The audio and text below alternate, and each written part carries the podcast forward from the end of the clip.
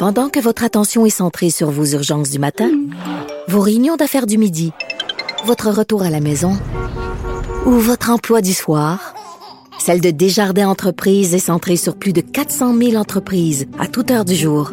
Grâce à notre connaissance des secteurs d'activité et à notre accompagnement spécialisé, nous aidons les entrepreneurs à relever chaque défi pour qu'ils puissent rester centrés sur ce qui compte, le développement de leur entreprise.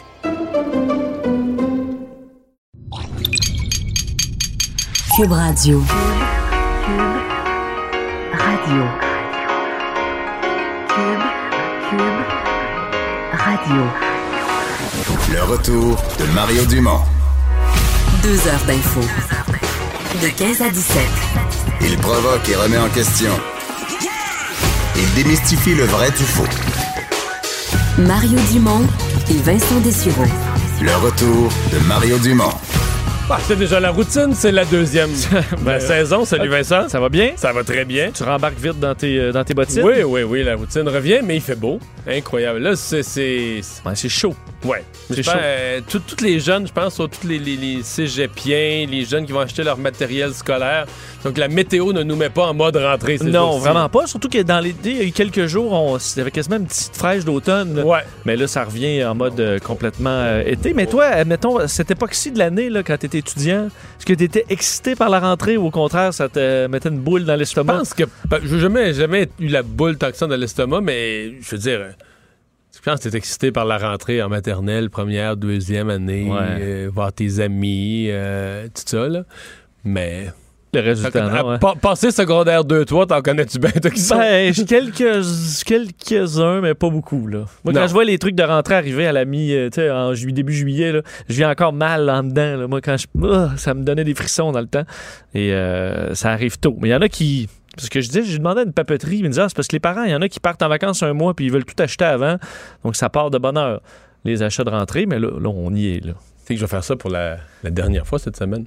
Ah, c'est vrai, parce que là, c'est secondaire, Secondaire 5. 5 de la plus jeune. Fait que la première fois, ben là, ça a été souvent Marie-Claude, je dois dire, à l'époque, mais la première fois qu'on a fait ça, ça devait être en 2000. Ouais. Puis là, en 2019, la dernière fois. Ben, ça C'est elle qui va là. conduire. Ouais. C'est elle qui parce qu'elle a fait ses cours de conduite. Elle peut pas ça. conduire toute seule, mais c'est elle qui va conduire. Mais quand au même. cégep, t'as besoin de trucs non, mais au pareils, là. cégep, là, papa, Tu vas pas dire, non, Au cégep, tu. Sors ta liste puis euh, achète ce que tu tu veux. fais ta propre liste, tu te débrouilles avec tes affaires. Euh, mais parce que là, hier, t'avais, euh, tu, nous as dit que tu avais une liste de trucs qui t'ont. Mes réflexions de Ouais, l'été, t'ont réflexi- tous les jours, réflexion. tous les jours pour les deux premières semaines. Mais là, aujourd'hui, ma réflexion, c'en est une de, de, sécurité routière basée sur un fait vécu. Je comprends bien que les policiers, les ambulanciers, les gens des services d'urgence euh, peuvent inclure, et ça inclut là, les gens euh, qui font des travaux routiers, les signaleurs. À un moment donné, ils se font passer ses orteils par des fous qui sont à 120 km/h, puis tu comprends, il y a un chantier où il y a un accident, où il y a une arrestation, puis euh, je veux dire, on.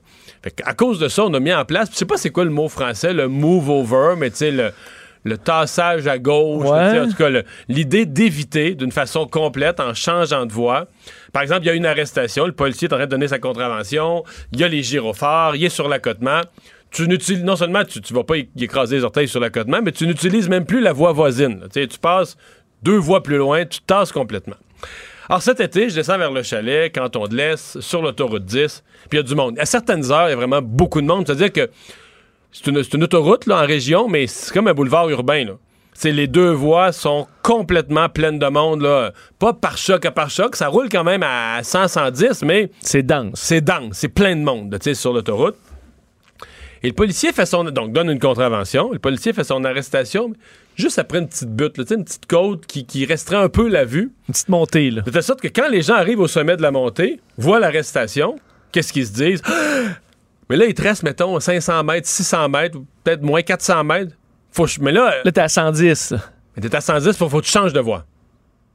Tu paniques. Ben là, tu paniques. Ça change de voie comme des fous. là. Ça change de voie en clignotant à peine. Mais là, je veux dire, ça freine. Parce que là, tout le monde, tu sais, t'arrives à une circulation très fluide. Mettons que la voie de dépassement est à 115, puis l'autre est à 108. Mettons ça, là. Ouais. Là, c'est fluide. Tout le monde descend. Tout, tout le monde y va, là.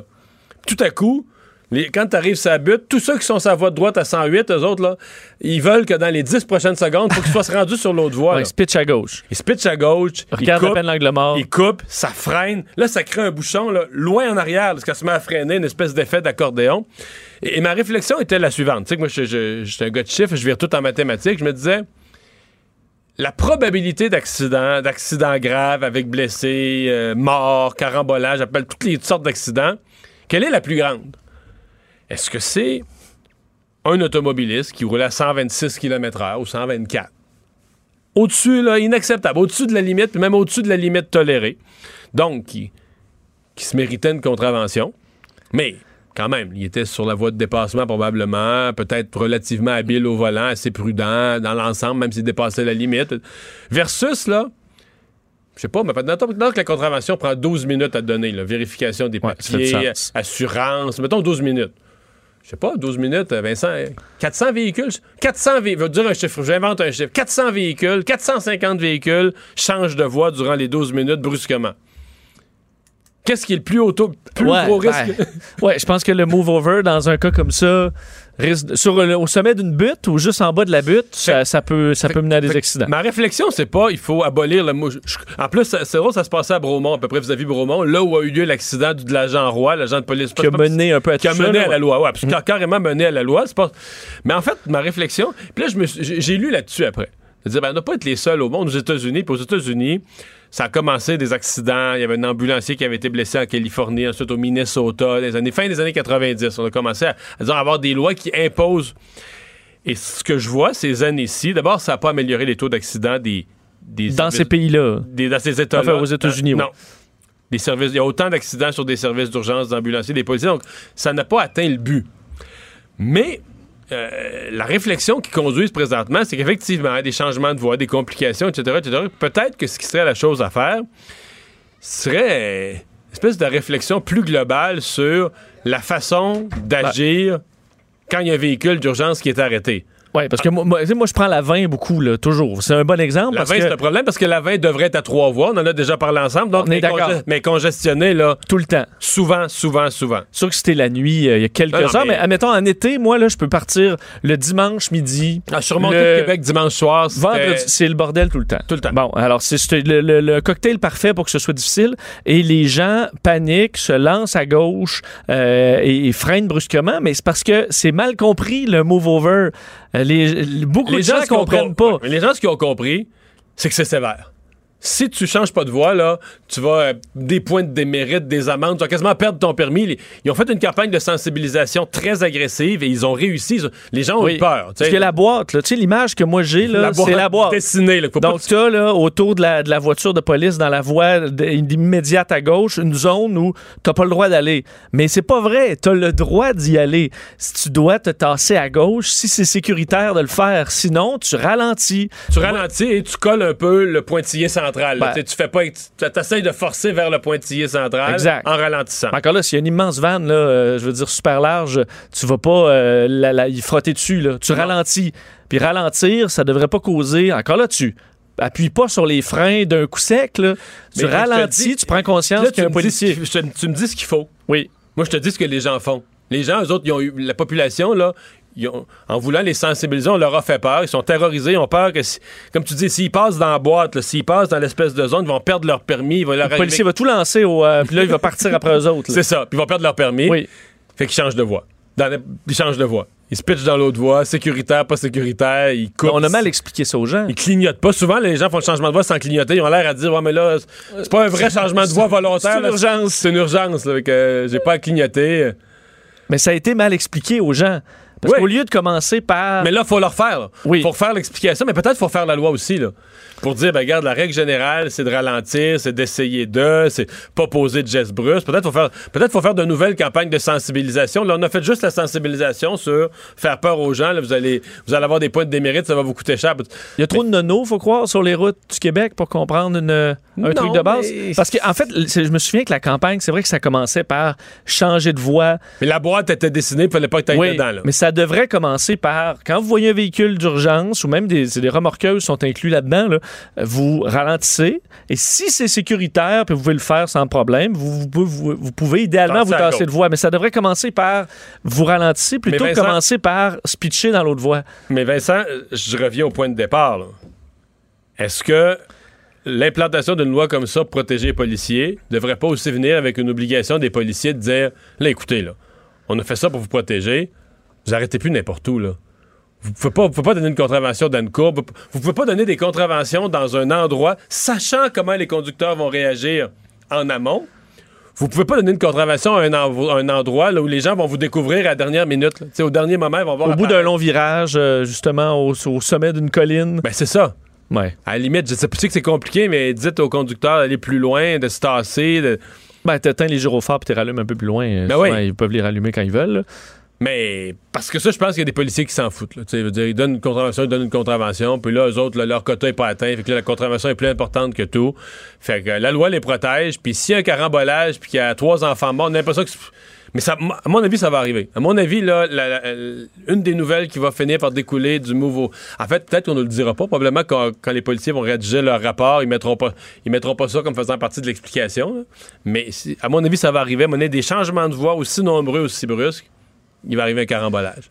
Tu sais, quelqu'un va mal gérer ça ou va être Ben, c'est sûr, quelqu'un sur son euh, sur, sur ses textos, là, puis je comprends que là, c'est le conducteur qui est à blâmer, sauf que plus tu fais freiner des gens brusquement, plus tu risques qu'il y ait une personne qui regarde pas qui fonce dans le tas. Moi, ce qui m'a frappé, c'est que, je veux dire, en bout de ligne, là, si tu donnes des contraventions sur la sécurité routière, si tu crées un événement, donc une multitude de petits changements de voie brusques, tu crées un événement beaucoup plus à risque qu'un seul conducteur qui va un peu trop vite. Je comprends si tu pognes un, un conducteur qui va à 200 puis qui dépasse un à gauche, un à droite, un sur l'accotement, ça c'est un comportement fou là. Mais si tu t'es en train de donner une contravention à quelqu'un qui allait 4 au-dessus de la limite tolérée, à mon avis, tu crées une situation beaucoup plus dangereuse, beaucoup plus à risque que celle que tu as voulu éviter. Mais enfin, Mais est-ce que, parce que, parce que parlant de sécurité routière, tu dis, parlais du, du débile là, qui va à gauche pas à droite, et- mais moi, un des problèmes, dimanche soir, pas- j'en ai vu un, un Ontarien pour Ouais. le dire. Qui, Il a qui même passait à utilisé, gauche à droite. dépassé à gauche à droite, puis à- parce que, évidemment, parce que lui, il veut rouler à 130, puis c'est congestionné. La 20 est une, auto- est une autoroute congestionnée. Mettons, ça roulait peut-être à 100, ça va de dépassement à 90 sur l'autre, bumper à bumper. La route est juste trop pleine. C'est plus une autoroute, c'est devenu... Puis ça, là, en plein milieu, avant Drummondville, en plein milieu des champs, là. Oui, S'il y a trop les de gens monde- virent fous là-dedans parce qu'ils pensent qu'ils se disent Tasse-toi, t'es à gauche. Mais là, les deux voies sont pleines. Mais on est 2000 à vouloir dépasser à gauche. Fait que, attends, Les deux voies sont pleines. Mais les, les, Mais là, de il y a- gens qui lui est allé dépasser. Tu sais, une entrée, là. Tu sais, une entrée d'autoroute qui est faite. Ouais. T'as des sorties puis t'as des entrées. Mais là, quand il y a une entrée, ça fait un élargissement, là, la voie que la personne, pour que la personne fasse son CD, C'est CD un le petit pas- pointillé. un euh, petit pointillé. Mais lui, là, il s'est tassé dans l'entrée. Puis il est allé se réinsérer entre deux autos, mais genre à 130. il est là. dépassé par la sortie de par, par- pas par la sortie, par l'entrée, si tu veux. OK, là. là. Par l'entrée. de- Utiliser l'espace de l'entrée d'autoroute pour aller. Parce que ça, là, sur les. Un des, parce que tu parlais des, des, des, des de autopatrouilles, des fois qu'on dirait veulent juste, des fois, avoir leur quota. là. Puis moi, puis j'ai posé la question à François Bonnardel, le ministre des Transports, la semaine passée, qui m'a dit ben, je m'en remets aux policiers, là, puis c'est correct. Mais moi, j'ai dit sur la 20, là, les policiers, j'en vois plein. Là. Sûreté du Québec, il y en a. Là. Mais ils sont toujours bon, entre les deux voies, là, dans la zone où tu peux pas traverser. Là. Euh, ils sont là avec leur radar. Mais donc, c'est uniquement moi, les présences policières à 100% des fois, C'est du pour radar. juste du radar pour la vitesse. Mais moi, ce que je vois en tant que conducteur sur la 20 toujours, ou sur les autoroutes du Québec, c'est rarement une question de vitesse, moi, qui me fait peur. C'est les comportements dangereux, les gens qui collent au cul, qui dépassent à droite, qui dépassent en panique euh, sur l'accotement, euh, des gens qui, euh, qui collent au cul des camions, qui coupent des camions. Euh, C'est des comportements que je vois. Puis ça, Ça, tu les attraperas jamais. ben, jamais avec Arrête- un radar. Arrêté au milieu, là. Ouais. Tu vas prendre quelqu'un qui est un peu, euh, surtout dans le trafic, là, tu vas pogner quelqu'un qui a un petit bout là, de lousse, là, puis là, il, pèse un peu sur le gaz, ça rend pas trop compte. Mais est-ce que c'est 124, ça? Le, bon. eh ben, le gars qui est fou, le fou furieux, il va ralentir, il va voir la, la voiture au loin, puis il va ralentir. Puis ça, les, euh, je sais qu'on a retiré les voitures banalisées, là, les voitures fantômes de police, parce qu'encore là, il y a eu des accidents, puis on les voit pas si bien que les autres. Mais moi, qu'on ait des voitures banalisées pour les comportements, pas qu'ils vont s'occuper de la vitesse, là, mais pour des comport- pour prendre les maudits fous et leur montrer euh, bon, co- comment on devrait faire. Ben, à mon avis, c'est nécessaire sur nos routes parce que c'est eux qui sont le problème. Souvent, on va faire une opération là, une fois là, dans l'été ou comme pour opération texto, puis avec un autobus, là, ben, ils font ça une fois ou deux, là, puis après ça, on passe à d'autres choses. C'est uniquement la vitesse. Puis moi, c'est pas ça que je vois le problème sur l'autoroute. ouais, c'est Ben oui, c'est Tu facile. t'installes là. Un après l'autre, ching, ching, ching. Ouais, C'est plus sûr difficile que d'observer comme il faut. Euh, dans nos nouvelles aujourd'hui, Capital Média, c'était la grosse nouvelle hier. Euh, le lendemain, bon, on regarde tout ça, les options, les possibilités, d'autres commentaires aussi des ministres du gouvernement. Oui, ça fait énormément réagir, évidemment, cette nouvelle d'hier concernant la, faillite de Groupe Capital Média. Euh, la ministre de la Culture et des Communications du Québec, Nathalie Roy, était sur nos ondes, entre autres, ce matin, pour parler un peu de ce, que, ce qui a été annoncé euh, euh, sur nos ondes. D'ailleurs, en, direct hier, au, cette aide, ce prêt de 5 millions de dollars annoncé par Québec, qui n'a pas fait nécessairement l'una- l'unanimité. Il faut voir où on se place sur à quel point on doit défendre les, euh, les, médias qui ont déjà reçu, dans le cas de Capital Média, euh, des, euh, des prêts par le passé. Ce que dit Nathalie Roy, c'est que d'un, il faut, selon elle, il fallait absolument agir. Les citoyens de ces régions ont le droit à l'information, ce qu'elle a dit à Benoît Dutrisac, ont le droit de savoir ce qui se passe chez eux. Elle explique que cet argent-là ne va pas dans les poches de l'ancien patron, loin de là. Ce n'est pas un propriétaire de presse que l'on veut sau- sauver, c'est le journalisme et qu'on souhaite que les journaux, d'un, puissent continuer d'être publiés, mais d'avoir un plan global. On sait d'ici la fin de l'année, c'est l'objectif du gouvernement du Québec, d'avoir un plan euh, qui va assurer la pérennité à long terme euh, de, l'industrie. On sait que dans ceux qui peuvent être intéressés d'acheter Capital Média, la, liste n'est pas très longue, mais on, vous a fait entendre hier l'extrait de Pierre-Carl Pelado qui, oui, se montre intéressé, mais il a dénoncé euh, hier le fait qu'on verse encore de l'argent au groupe Capital Média plutôt que de retenir des solutions qui étaient mises de l'avant par Québécois. Et disait Pierre-Carl Pelado, nous avions accepté ce qu'on pourrait appeler l'appel du pied du groupe et du gouvernement pour mettre en place une opération de sauvetage et euh, ce que je considère être un actif très important pour la population. Mais euh, est-ce qu'il est intéressé d'acheter? Il serait prématuré de donner une réponse parce qu'on verra la façon dont le syndic et le gouvernement entendent mener le Mais processus. pour l'instant, le seul autre doigt qui s'est levé, si on peut dire, c'est pour le soleil, pas pour le groupe, juste pour le soleil, c'est le devoir. Ça, qui est évidemment le plus gros du groupe. Là. Oui, oui. Euh, Mais on s'entend que ça, ça se pitche pas, là. Ben, c'est sûr que non. C'est sûr que non. Euh, D'ailleurs, il y a des dettes, faut dire, de 26 millions de dollars euh, de, de, de groupe Capital Média. Dont euh, la plus grosse partie de Ben, notre- de- oui. du, du 10 milliards prêtés par le gouvernement, là, qui fait partie de cette dette-là. 8 millions euh, pour, pour le gouvernement du Québec. Donc, c'est nous, les, actionnaires, disons, qui en arrachent le plus. Les abonnés, 4,9 millions. Les obligations, prestations définies. Bon, Mais ça, quand on dit la, la- ce millions. que je comprends de la dette aux abonnés, c'est, c'est- la dette aux abonnés, c'est des journaux à être livrés. Là. Exact. Pour les la, abonnés ont payé une partie de l'année au complet, mettons, ou euh, X mois d'avance, puis t'as des. T'as, des, t'as, t'as pour 5 millions de journaux à leur 6 livrer. mois d'abonnement à un ou 7 Ouais. mois d'abonnement à l'autre. Alors, mais ça monte quand même, faut croire, parce Ah qu'on oui. arrive à presque 4 millions euh, de dollars là-dedans. Et alors, ça Mais fait c'est parce que 26 quand, millions quand au total. quand t'opères à perte, euh, veut dire. euh, Mais est-ce que tu crois, parce que je voyais le, le- le- bon, euh, Claude Gagnon, le PDG de- du groupe Capital Média, qui disait, là, malgré tous nos efforts de rationalisation des dépenses, est-ce, qu'il y a eu des efforts? Est-ce qu'il n'y a pas eu de, de mise à pied massive, il n'y a pas eu un lockout avec redéfinition. J'en veux pas aux employés, mais tu sais, qu'avant avant d'arriver à faillite, là, on est- faut tu- même à la limite, tu t'assois avec les employés, qu'est-ce que vous êtes prêts? Oui, je sais qu'il y en a eu, puis ils n'ont pas embauché beaucoup, puis des mises à la retraite, je pense qu'ils remplaçaient pas, mais tu sais, avant de fermer, là. Mais disons, j'ai l'impression. Il y a une certaine impression que Martin Cochon, euh, les démarrais, ils ont vendu ça pour euh, une pièce, un sou, peut-être même pas une pièce, peut-être moins.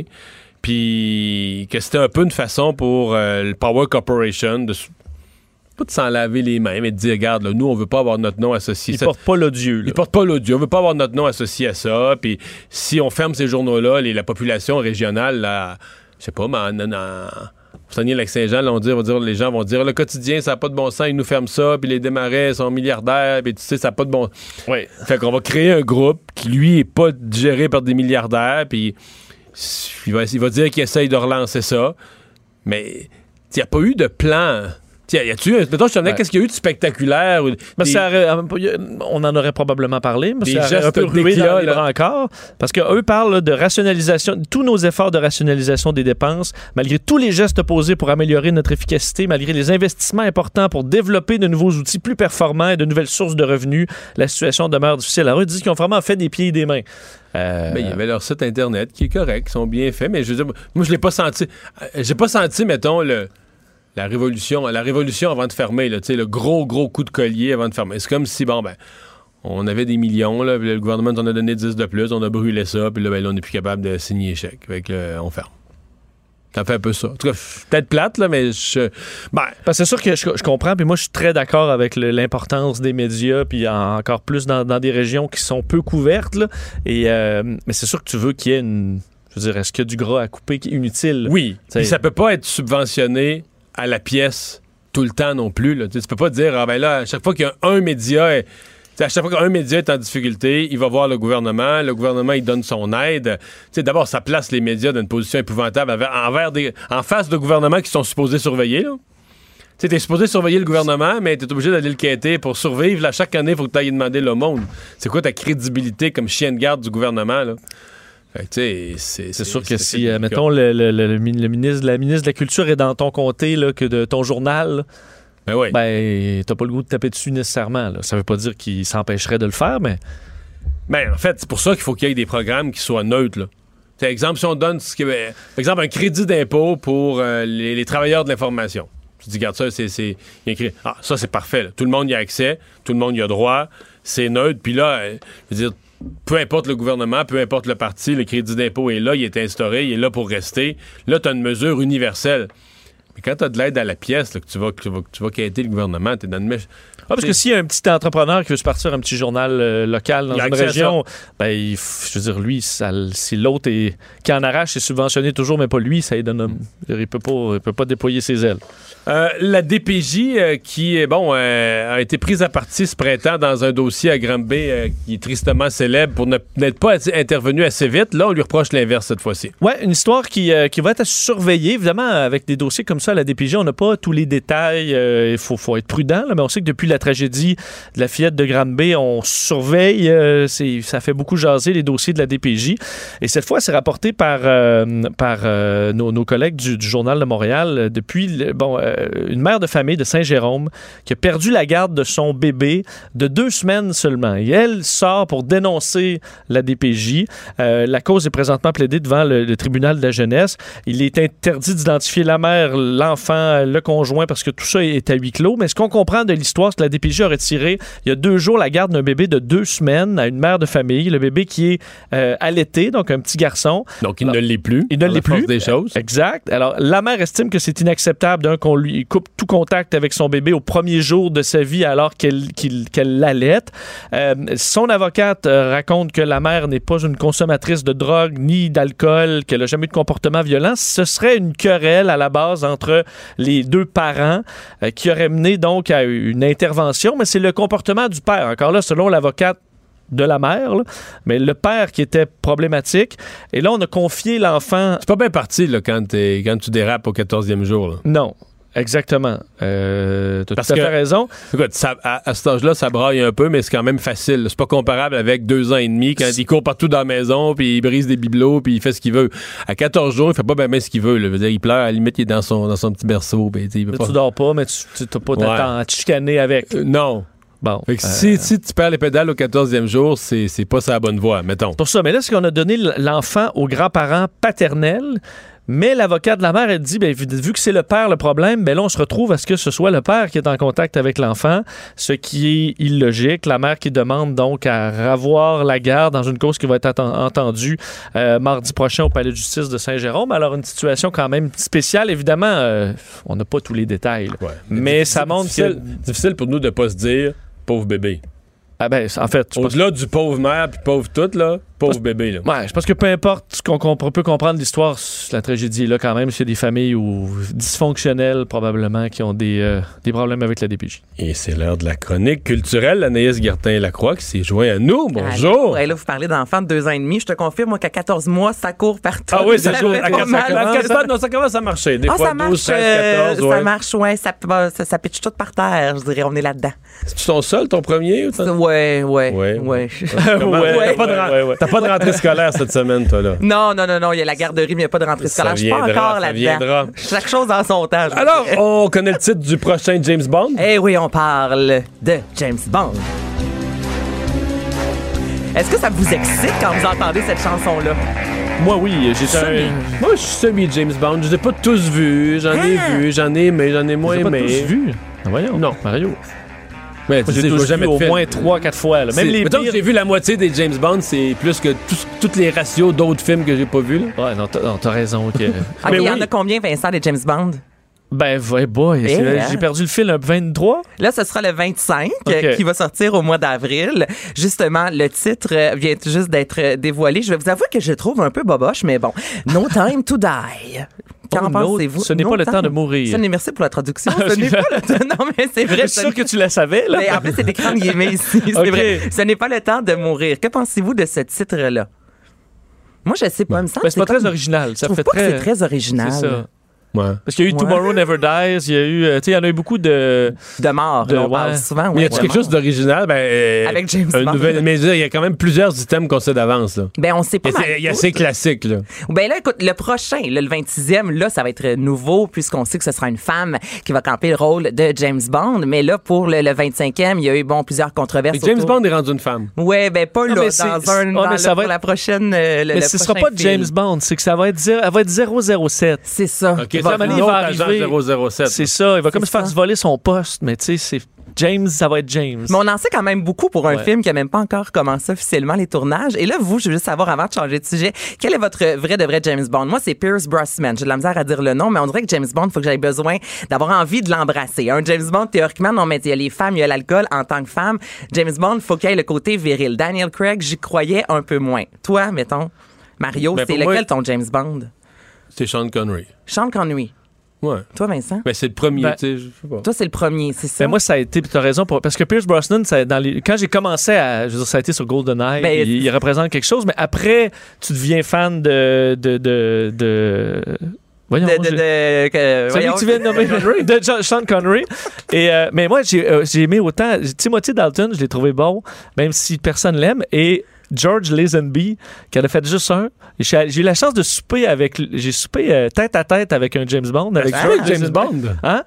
J'ai soupé euh, en tête à tête. raconte ça, là. Euh, c'était, j'ai- en fait, j'ai fait un, un- lors du sp- festival euh, du film de Québec. Mhm. Il venait présenter un documentaire qui est excellent d'ailleurs sur George Lazenby quand il a fait James Bond. Il est devenu lui une- euh, un gars inconnu qui avait jamais fait de film, devenu une superstar internationale. La tête il a enflé, il a, ref- il a demandé une tonne d'argent. Fait que finalement, il a refusé le rôle de James Bond. Puis après ça, il est devenu, euh, tu sais, il n'a plus jamais refait rien ou presque. C'est Et son histoire est vraiment fascinante. Il a couché à peu près avec toutes les filles euh, euh, sur le plateau à ce moment-là. Et Les Bond Girls. pour, euh, des Bond Girls. Et pour préparer je faisais une entrevue avec lui. euh, on est allé souper au Concorde, euh, tu sais, à l'Astral, au restaurant tournant à Québec, les deux ensemble. Puis moi, je veux dire, je suis un fan de James Bond. C'est un drôle de moment. Surtout que c'était dans ma tête le pire James Bond jamais fait. Mais plusieurs qui tripent sur James Bond trouvent qu'au contraire, c'est un des meilleurs. Puis en le réécoutant, maintenant que je le connais, là, je l'ai trouvé bon. là. Alors, Parce que George. t'es ému, là, par là. Non, mais c'est parce que vu que c'était un gars brut qui, qui jouait mal, Ouais. ben, ça fit avec James Bond, parce que James Bond, c'est une brute. Ultimement, il est pas tu sais, à George Lazenby euh, ou euh, Roger Moore, là, des petits jeux de mots à l'emporte-pièce. Un vrai tueur, c'est pas ça. Et George, il l'a plus. Mais attends, moi, je veux savoir, lorsque tu mangeais avec lui, Oui. euh, on, on- là, on va passer à un sujet, je vais y revenir demain, Oh oui, parce on que va- je veux ouais, vraiment savoir, quand tu manges avec une star internationale comme ça, les gens autour, est-ce qu'on te regarde? Est-ce qu'ils sont venus vous voir? Non, parce que- Est-ce qu'on fait allusion à James? Bond? Personne ne le reconnaît, lui, parce qu'il va est, être triste, il est con. Je veux dire, ça fait 50 ans qu'on- ou 40 ans qu'il est complètement disparu de la carte. Puis, euh, je veux dire, il n'a pas fait beaucoup, il a pas fait d'argent après ou presque. là. Mais, euh, tu sais, c'est intéressant de dire, dans ta vie, tu as deux ans où tu es la personne la plus. La plus grande star euh, au monde, parce que tu sais, il y avait un gros boss. C'est que le- En fait, c'est le premier James Bond après Sean Connery. C'était toute une affaire. Puis après ça, lui, euh, tout s'est tout s'est tombe dans les effondré, ou oubliettes, presque. puis on t'oublie Je littéralement. pense qu'il n'a pas bien géré sa carrière. On pourrait dire On ça. pourrait dire ça. On pourrait dire ça ouais.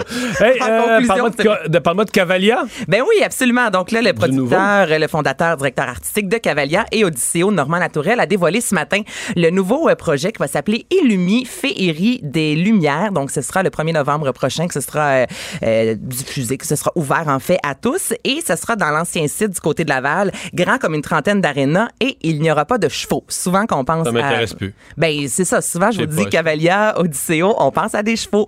Là, il n'y en aura pas. On parle de lumière à la place. Donc, 20 000 lumières fabriquées du côté de la Chine qui seront Mais là, là. il est pas. Est-ce qu'il a répondu. Là, excuse-moi. Mais là, non, vas-y, vas-y. Non, mais s'il a répondu à la question, est-ce qu'on lui a demandé qu'est-ce qui est en réponse au mouvement animaliste, à tout ce radicalisme? C'est pas prononcé pas du tout là-dessus dans les a Ça me fait peur que ce soit ça, là. Ben écoute, ça fait des mois et des mois qu'il parle de ce projet-là et depuis le début, à chaque entrevue qu'il accorde, il dit il n'y aura pas de chevaux. Mais Arrêtez de me poser la question, il n'y aura pas de chevaux. Mais il rentre pas plus dans les détails que ça. Le sous-entendu, c'est s'il y avait des chevaux, là, on me poserait la question, ils vont être bien traités, les chevaux? Mais on se rappelle qu'à Cavalia, justement, il y avait eu des manifestations et tout ça. Les gens disaient que les animaux étaient maltraités, chose qui n'était pas le cas. Il y a eu des reportages justement pour montrer que les animaux étaient bien traités, mais peut-être que lui, de son côté, s'est dit, bon, on va laisser euh, les, les chevaux de côté. En même temps, il a voyagé beaucoup. Donc là, il s'est pitché dans les lumières, là, mon Mario. Lui a dit, j'ai voyagé, j'ai envie de vous montrer un peu ce que j'ai appris dans le monde. Donc, on parle de huit tableaux et ça va être un gros euh, parcours. Ça va être deux kilomètres. Ça prend environ une heure et demie. Donc là, si tu vas avec ta famille, planifie une heure et demie, deux heures, là, ça c'est va une autre commen- expérience. C'est vraiment une autre expérience. On est dans le multimédia. là. Ça va commencer dans un monde de Noël avec un gros arbre de 50 mètres de hauteur.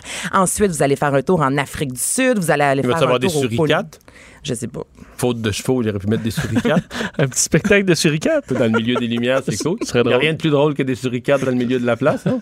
Ben, Ils sortent de leur petit trou la tête en l'air. Ben oui. C'est vrai. ben, écoute, on peut toujours y proposer. Je- J'aime l'idée. Je veux même. des animaux, moi. Mais non, mais il y en a pas. Qu'est-ce que Il faudra que tu trouves autre Non, chose. mais là, pour, Non, mais il y produire, en a pas. pour produire toute cette électricité-là, parce que là, euh, la pollution, là, Oui, effectivement. Ben, ça polluerait moins, mettons, si on mettait des animaux dans Des une. Dans, dans une roue, des, des chevaux, des chevaux dans une roue, dans un Ils moulin. vont faire leur propre électricité pour l'éclairage. l'électricité pour l'éclairage, mais oui. Oui, il y a les- ouais, l'énergie éolienne et là, on est dans l'énergie euh, suricatienne. Ouais. Voilà, Enfin. les animaux. Je Donc, ça va être quand? pas, Ça ça, va va être être quand? quand? Ça commence le 1er novembre. Il n'y a pas d'animaux, mais euh, je vais aller au fond des choses. Je vais m'informer si c'est possible pour toi. si un jour tu fais une visite, de le faire avec un petit animal. Et finalement, Et euh, finalement, les Gémeaux qui Gémeaux. ramènent euh, une opération pour se rapprocher du peuple. Et voilà, le peuple, le prix du public, Fonds Cogeco, c'est la deuxième. Ça va pas faire une émission qui gagne aux Gémeaux que les gens connaissent, parce Mais si on là, votait pas. Toi, c'est ça, hein, quand on te parle des Gémeaux, on te, on te craint un Ouais, peu. ça me divertit, ça m'amuse, les Gémeaux. Parce que, bon, les Gémeaux, euh, comme tu disais. Mais quand on le regarde à la TV, c'est pas Ouais. si pire parce que quand même, c'est pas le gars-là, il, il garde quelques grosses catégories avec les grosses séries là, tu sais, que tout le monde Mm-hmm. regarde. Mais moi, j'ai assisté au gala des Gémeaux, ça n'a pas de bon sens. Là, 80 de ce qu'ils gagnent. tu- Mais le, le gars-là, hors d'onde, Mais 80% de ce qu'ils gagnent, là, tu parlerais à 99% de la population du Québec, tu les mettrais dans une salle puis tu te dirais jamais entendu, jamais entendu parler. Les artistes, les artisans, les émissions, toutes. Les affaires qui passent la nuit à Art TV, là, ça gagne, ça repart les bras pleins de prix. Parce qu'il y a bien des gens qui croisent quelqu'un qui arrive avec cinq gémeaux dans les bras puis il t'a jamais vu euh, ni l'émission pour laquelle il Il a pense travaillé. il pense qu'il les a volés, là. il pense qu'il les a, il les Il a appelle la police. il les a obtenus avec un bon nylon sur la tête. Mais t'as raison qu'il y a le gala des artisans qu'on connaît un peu moins. Ben, c'est peut-être pour ça, justement, qu'on a voulu mettre de l'avant le prix du public l'an passé. Ça a vraiment On fonctionné. va voter comment, là? Mais là, vous allez sur le site de, des Gémeaux, en fait, et là, on te propose là, toutes les émissions inimaginables. Ben, je suis allée voir, il y en a plusieurs que je n'ai jamais vues de ma vie et pourtant, je consomme beaucoup, beaucoup de télé. Donc, c'est vraiment de A à Z. Là, t'en choisis 15. Là, par la suite, dans quelques semaines, tu vas pouvoir aller en choisir 5. Et là, dans ces 5-là, on va demander au public, quelques jours avant le gala, de choisir l'émission, la préférée, la favorite. Et là, c'est celle-ci qui va remporter le prix. Évidemment, il y a beaucoup de District 31 dans l'air dans ce temps-ci depuis, en fait, le début de la, de la série, il y a quoi, deux, trois ans. Donc, on, hein, ça, c'est à suivre. Mais quand même, moi, je vous invite à aller faire un tour. Voter. Mais tu dis que dans les, premiers, dans les premiers finalistes, il y a des émissions que toi-même tu connais pas. Ouais. Puis j'écoute beaucoup de télévision. C'est- particulier, oui. Et c'est sûr, tantôt, on a jasé un peu l'émission de service. Et je vais vous dire, là, euh, en nomination cette année, donc les nommés sont euh, Ça vaut le coup, Curieux Bégin, Format familial et l'épicerie. J'ajoute à ça l'indice McSween. C'est vrai qu'on se pose la question où est Salut Bonjour dans une émission de service? Ah, Ça, je content parce que tu le mentionnes. mais Non, mais mais que je suis autrefois, allée voir TVA un peu ce que vous me dites. Ouais, autrefois. TVA boycottait pendant des années les Gémeaux, qui était essentiellement, c'était pas un gala de la télé, c'était un, un gala de la télé publique. Donc Radio-Canada, avec les stations affiliées à Radio-Canada, puis Télé-Québec. Télé-Québec, ouais. Qui gagne, quoi, 98 non, peut-être j'en mets trop, 95% des prix. Ils pourraient faire un gala de... Mais là, maintenant, Québécois, faudrait que nos boss ici, on leur parle. Québécois participent, mais n'a pas l'air vraiment à s'en occuper, gagnent rien ou très très peu. Euh, la plupart des émissions s'inscrivent. Je pense qu'ils s'inscrivent même pas. Ils, comme ils prennent pour acquis que c'est un gala de la TV publique qui concerne, je sais pas. Ouais. Parce que Mais moi, toi, si je, prends- je ouais, prends Salut Bonjour, pour l'émission pour laquelle je, tra- le- je travaille, j'ai l'impression que dans l'émission de service, on est un peu un incontournable. que t'aimes ou pas, veux, veux pas, c'est c'est quatre heures d'émission en direct tous les jours. C'est connaît 2-3 Salut millions par matin. C'est, c'est, ouais, ben parce, on est dans les millions, là, on s'entend. a les millions. De Québécois, là, tu dis tout le monde n'est pas. Mais l'émission gagnante peut être une émission qui attire 12 000 personnes. Ça veut pas dire qu'elle n'est pas ça, bonne. mais, là, mais mais- c'est- mais c'est correct que ce soit vu comme ça à la limite, mais même d'un point de vue détaché, là, tu sais, tu dis l'émission, nous, excuse-moi, mais 4 24 heures en direct avec tous les invités, des nouvelles, euh, de, le tour des régions, du sport, des invités. Je veux dire, tu as toute une gymnastique dans une émission de Salut Bonjour. Je peux pas croire que ça peut pas être au moins dans les, dans les nominations. je veux dire, puis j'adore Pierre-Yves McSween, j'adore l'épicerie, euh, mais dans ma tête, ce show-là a sa place là. Mais je, suis tout à fait d'accord. Donc, selon vous, les gars, juste pour finir, c'est une guerre plus encore de, de, de chaînes de, télé. Est-ce que c'est ça? C'est vraiment, vraiment compliqué. honnêtement, les Gémeaux, ça demeure un mystère pour moi. Mais parce qu'au gala artiste, au contraire, souvent on dit que c'est très québécois, c'est très TVA et que Radcan, de son côté. Mais quand même, c'est pas, pas comparable. C'est vrai que le gala artiste, il est présenté à TV, il est très québécois, mais Radio-Canada a gagné des personnalités de l'année. Je pense même, je me demandais si l'année passée, Radio-Canada n'a pas gagné ex avec TVA, malgré des codes d'écoute bien plus faibles. Mm-hmm. Guy Lepage a gagné. Ah, oui, Guy Lepage. Il y a quand même du Radio-Canada. Radio-Canada, moitié, moitié. District 31 a gagné. District 31, qui est excellent, a gagné plein, plein, plein d'affaires, tout ça. Alors qu'au Gémeaux, ça fait clic, là, ça fait euh, des producteurs privés qui fournissent Radio-Canada, puis RTV, puis Télé-Québec entre eux, qui se réchangent. Ça fait... Ça sent le renfermer un petit peu, disons, les Gémeaux. Mais je, vais finir en disant que qui est l'animatrice? Véronique Cloutier. Voilà, ah! c'est ce que j'ai. Ben bonne, Véro, Ben oui, elle est bonne. On ne va rien y enlever. On n'y enlève rien. Mais c'est vrai que ça vient ajouter à ce que vous dites. Voilà. Merci Anaïs. On s'arrête dans un instant. On va reparler de l'avenir euh, des journaux avec quelqu'un qui a passé une bonne partie de sa vie là-dedans. Le retour de Mario Dumont. Pour nous rejoindre en studio. Studio à commercial cube.radio. Appelez ou textez. 187 Cube Radio. 1877 827 2346. Alors, euh, hier, euh, tout le monde a été euh, sous le choc au moment où on a appris que le groupe Capital Média était en danger de faillite. À un certain moment, je vous disais, pendant une couple d'heures dans la journée, on se demandait est-ce que ces six journaux-là vont être publiés ce matin? Est-ce que les gens qui sont abonnés, qui ont payé un abonnement, vont recevoir leur copie assez rapidement à Conseil des ministres spécial? Évidemment, le gouvernement allonge de l'argent, mais oublions tout ça. Euh, réfléchissons plus largement. Quel est, quel est l'avenir des journaux? Euh, quel est l'avenir de ces journaux en région? Quel est leur rôle aussi? mon prochain invité, Jean-Claude Labbé, a été pendant des années éditeur au Journal de Québec, un compétiteur du Soleil. Bonjour Jean-Claude Labbé. Bonjour, M. Dumont. Ouais, et, vous le connaissez, le marché de Québec. Vous connaissez un peu aussi le marché des autres régions là, qui, sont, euh, qui sont touchées. Y a-t-il un avenir pour de la presse écrite euh, à, Chicoutimi, euh, Saguenay maintenant, à Québec, à Sherbrooke, à Gatineau, Ottawa? Il y en a plus en région qu'à Québec parce que que ce soit à Chicoutimi, à Trois-Rivières, à Sherbrooke, à Grand Bay ou à Ottawa, ce sont des marchés exclusifs pour ces journaux-là. Donc, il y a de la place là pour de l'information locale. À Québec, c'est un peu plus compliqué parce qu'il y a deux quotidiens. Euh, il y a le Journal de Québec, bien sûr, il y a le Soleil. C'est, un peu ce qui se passe avec euh, Capital Média, c'est un peu c'est un peu prévisible. Ça, ça, couvre depuis de nombreuses années.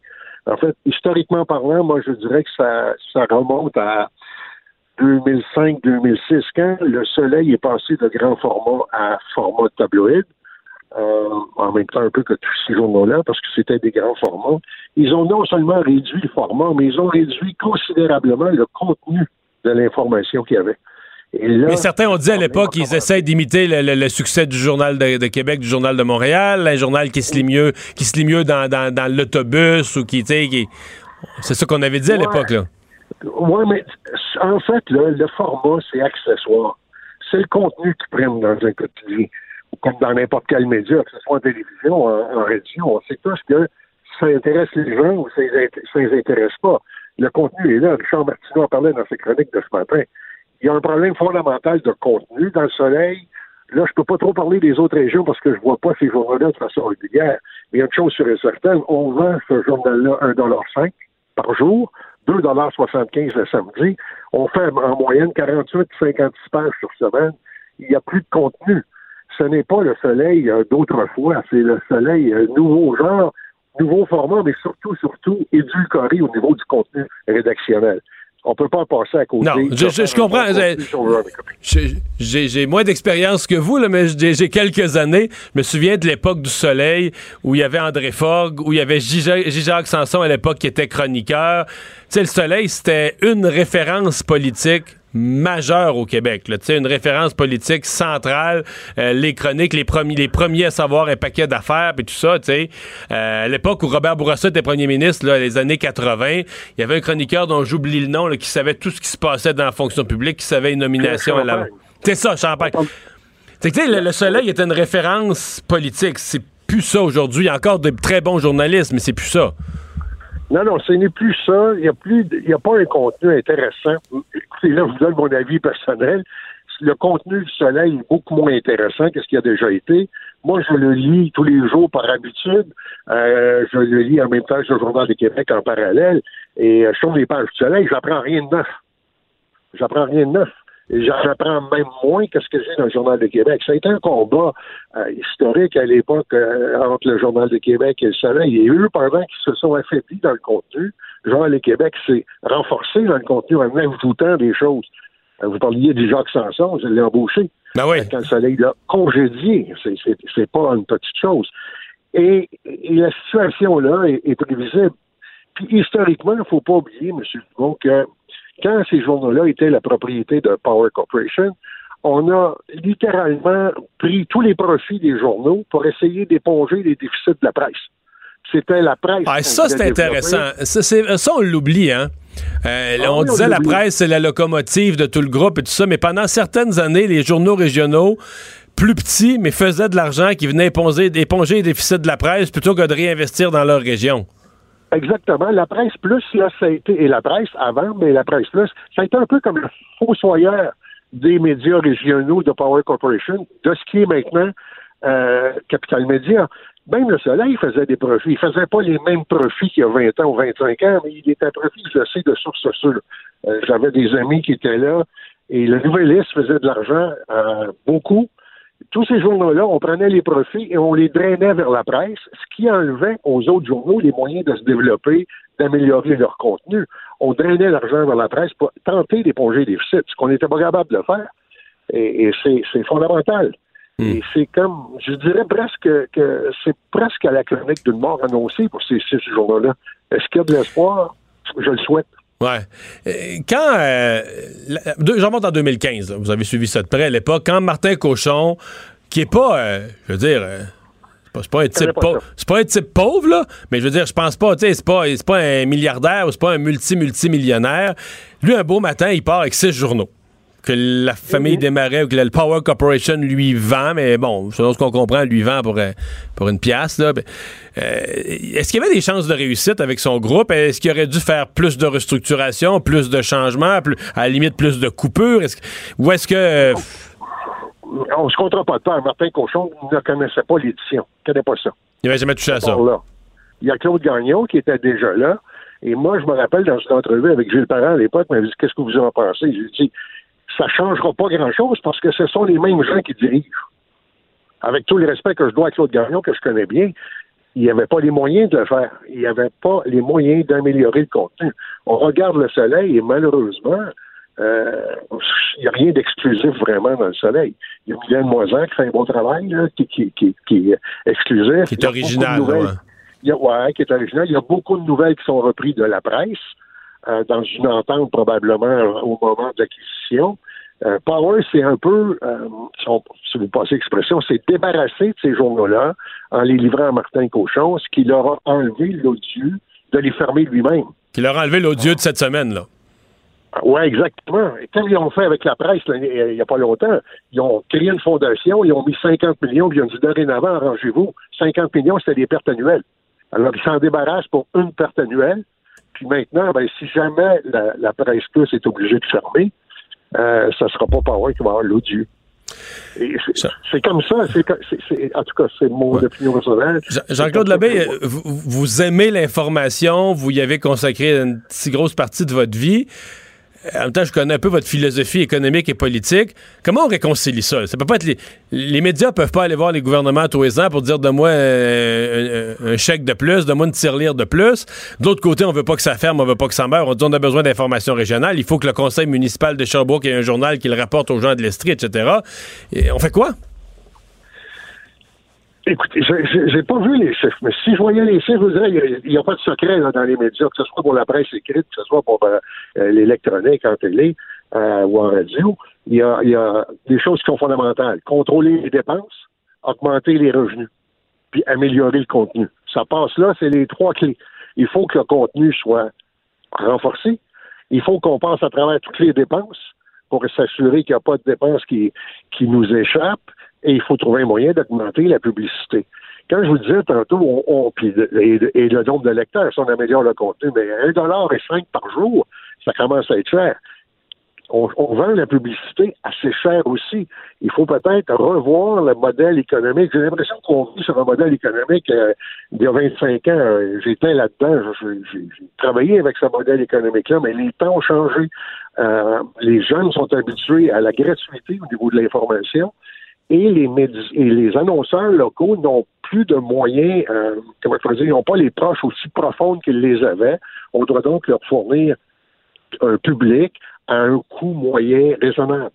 Et je pense que ça, c'est une équation, euh, une euh, on doit aussi revoir le personnel, et pas juste le personnel dans la salle de rédaction, pas juste les journalistes, il faut revoir l'ensemble des dépenses.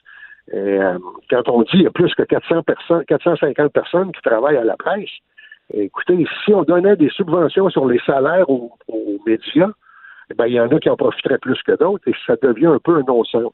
Il faut trouver un moyen d'aider les, journaux à faire une transition, probablement vers l'électronique encore plus, mais que ce soit comme, comme beaucoup le disent maintenant, il faut que ce soit équitable pour tout le monde. Alors, il faut, faut que le gouvernement trouve des moyens euh, ça aurait été une hérésie hein, il y a 15, 20 ans ou 25 ans de demander des subventions gouvernementales. on aurait capoté, on aurait dit, voyons, un média qui est censé surveiller le gouvernement puis qui demande de l'argent. Pas pensable. Exact. comment il va faire son rôle après? Et euh, il y a beau avoir des syndicats, il y a beau avoir des, des données, ça devient gênant pour le journaliste de mordre la main qui le nourrit. Ouais. Et on va, on va surveiller tout ça. Il y a une commission parlementaire toute la semaine prochaine à l'Assemblée nationale. Le sujet va être débattu. Jean-Claude Labbé, merci beaucoup d'avoir été là. Mario Dumont et Vincent Dessureau. Le retour de Mario Dumont. Après l'avoir lu et regardé, il était temps de l'écouter. Cube Radio. Le buzz de Vincent Dessureau. Et Vincent, dans ton buzz d'aujourd'hui, tu nous parles de l'armée américaine qui en arrache en Asie. Oui, j'ai trouvé cette histoire-là très intéressante. C'est déjà arrivé, ça. C'est-à-dire? Au Vietnam, là, fin 60, début 60. Ah. oui, oui. Bon, mais c'est un cas qui est quand même différent. On parle pas de la même chose. On parle pas de la même chose. Parce que j'ai vu le titre de ça. T'as raison. Un petit, petit rappel, mais en fait, c'est pas. Ce qu'on n'est pas en, Les États-Unis ne sont pas en guerre euh, en, Asie, en, Asie, mais euh, selon euh, une, une, une, étude, le United States Study Center à l'Université de Sydney en Australie, donc une champ d'études sur euh, les, États-Unis. Euh, selon eux, les États-Unis ne sont plus la force militaire majeure en Asie. pourquoi ce serait la force militaire majeure? Mais les États-Unis sont la force militaire majeure, partout. parce qu'évidemment, leur budget dépasse de, de, 10 fois à peu près euh, le, le, numéro 2. Ils ont des bases partout, là, exact. en dehors du pays. Puis, ils en ont beaucoup en Asie, justement, résultat, entre autres, de, la Deuxième Guerre mondiale. alors, ils sont installés un petit peu partout. Et ce que dit cette étude, c'est que la Chine augmente tellement rapidement sa force militaire, euh, donc en Chine et euh, sur ses bases un peu aux alentours, que euh, les États-Unis s'y trouvent vulnérables maintenant pour la première fois, fait part d'une crise sans précédent dans toute la stratégie Indo-Pacifique.